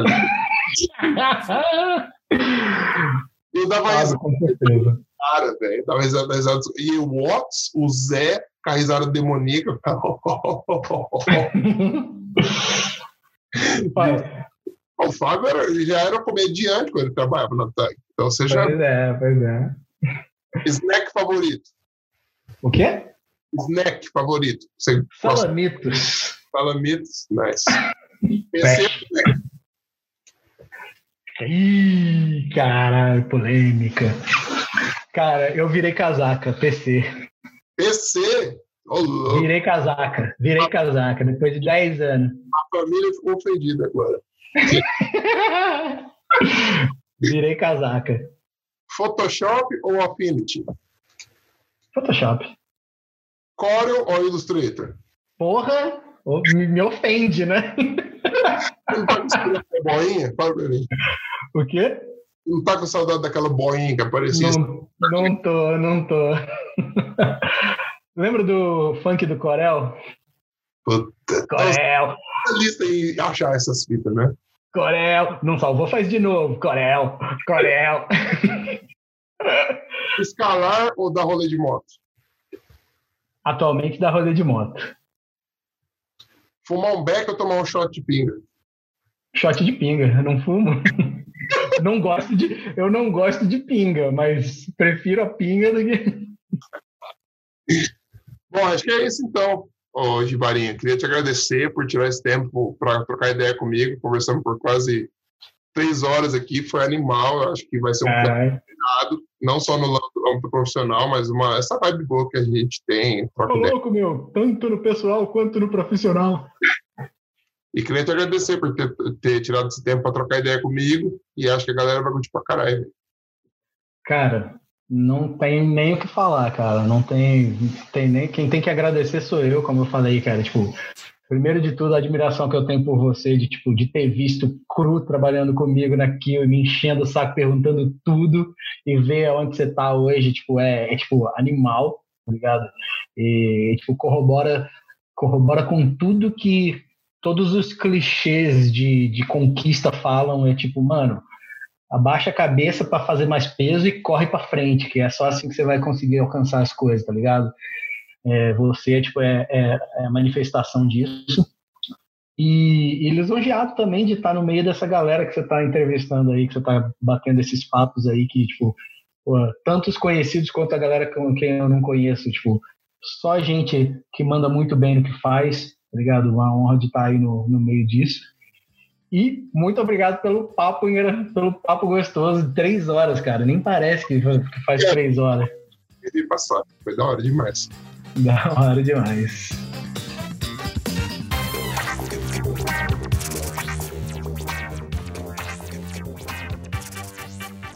E é isso aí, galera. Esse foi mais um episódio do Dodge Burn Podcast. Lembrando que semana que vem é o episódio número 30 e eu trago um- uma surpresinha pra vocês. Não vou revelar, mas vai ser surpresa, hein? Falo pra vocês que vai ser uma parada bem legal. Lembrando agora, vamos dar um recadinho dos nossos parceiros. Amanhã, no Ale Kiss Live, tem Hugo Senevivo e Alexandre Kiss conversando sobre a técnica Dodge and Burn e alguns dos seus hidden secrets. Vou mostrar um pouco do meu workflow com Dodge and Burn. Eu acho que vai ser um papo bem interessante para vocês. Cheio de dicas e ainda mostrando várias imagens lindas. Toda quarta-feira tem o UOL com meu amigo Jean Campos. Toda semana ele traz um convidado novo. Imperdível, não perca essa. Toda quarta-feira o UOL com Jean Campos no canal dele no YouTube. Toda quinta-feira, Luz com Café, com o Grupo Luz trazendo cada semana um convidado irado. Nessa semana acho que é o professor Anderson. Então tá bem legal, bem legal mesmo, galera. Não, não perca, confira no canal do YouTube deles. E sexta-feira, Jean Campos sempre traz o Photoshop Fun Battle. Tá ficando bem legal isso aí. É muito legal ver, reunir a galera, dar risada e fazer alguma. tentar fazer alguma coisa legal, né? Porque geralmente o tempo é bem curto. E sabe como é, a gente não consegue desenvolver tanto, mas é bem legal e é bem divertido de fazer. Eu fiz semana passada e se você ainda não viu, corre lá no YouTube do Jean Campos, que deve estar lá gravado. Bom, acho que é isso, galera. Para você que ainda, ainda não comprou o Photoshop Conference, o passaporte, compre o, pa- o passaporte do Photoshop Conference, que acontece em setembro, sua edição virtual, e depois a sua edição presencial acontece no ano que vem, em maio. Portanto, se você comprar um, você ganha os dois. Entendeu? Não perca essa. Bom, acho que é isso, galera. Estou preparando um episódio legal para semana que vem para vocês. Tô bem motivado, tô terminando as mais de Mercedes, devo postar essa semana. Tô cheio de coisa aqui, cheio de coisa, fazendo minha palestra pro Photoshop Conference, tô agitando de começar meus cursos online, enfim, eu tô com uma, uma enxurrada de coisas na minha cabeça que por enquanto não vale a pena falar, só quando estiver pronto. Eu acho que é isso, galera. vou ficando por aqui. Desejo a vocês uma semana maravilhosa, que vocês aprendam alguma coisa nova essa semana, que vocês ainda consigam fazer um trabalho legal, um trabalho diferente, um trabalho motivado para que vocês continuem lutando sempre para evoluir e se tornar o melhor artista, beleza? Então, Hugo Seneviva signing out. Uma boa semana para vocês, galera.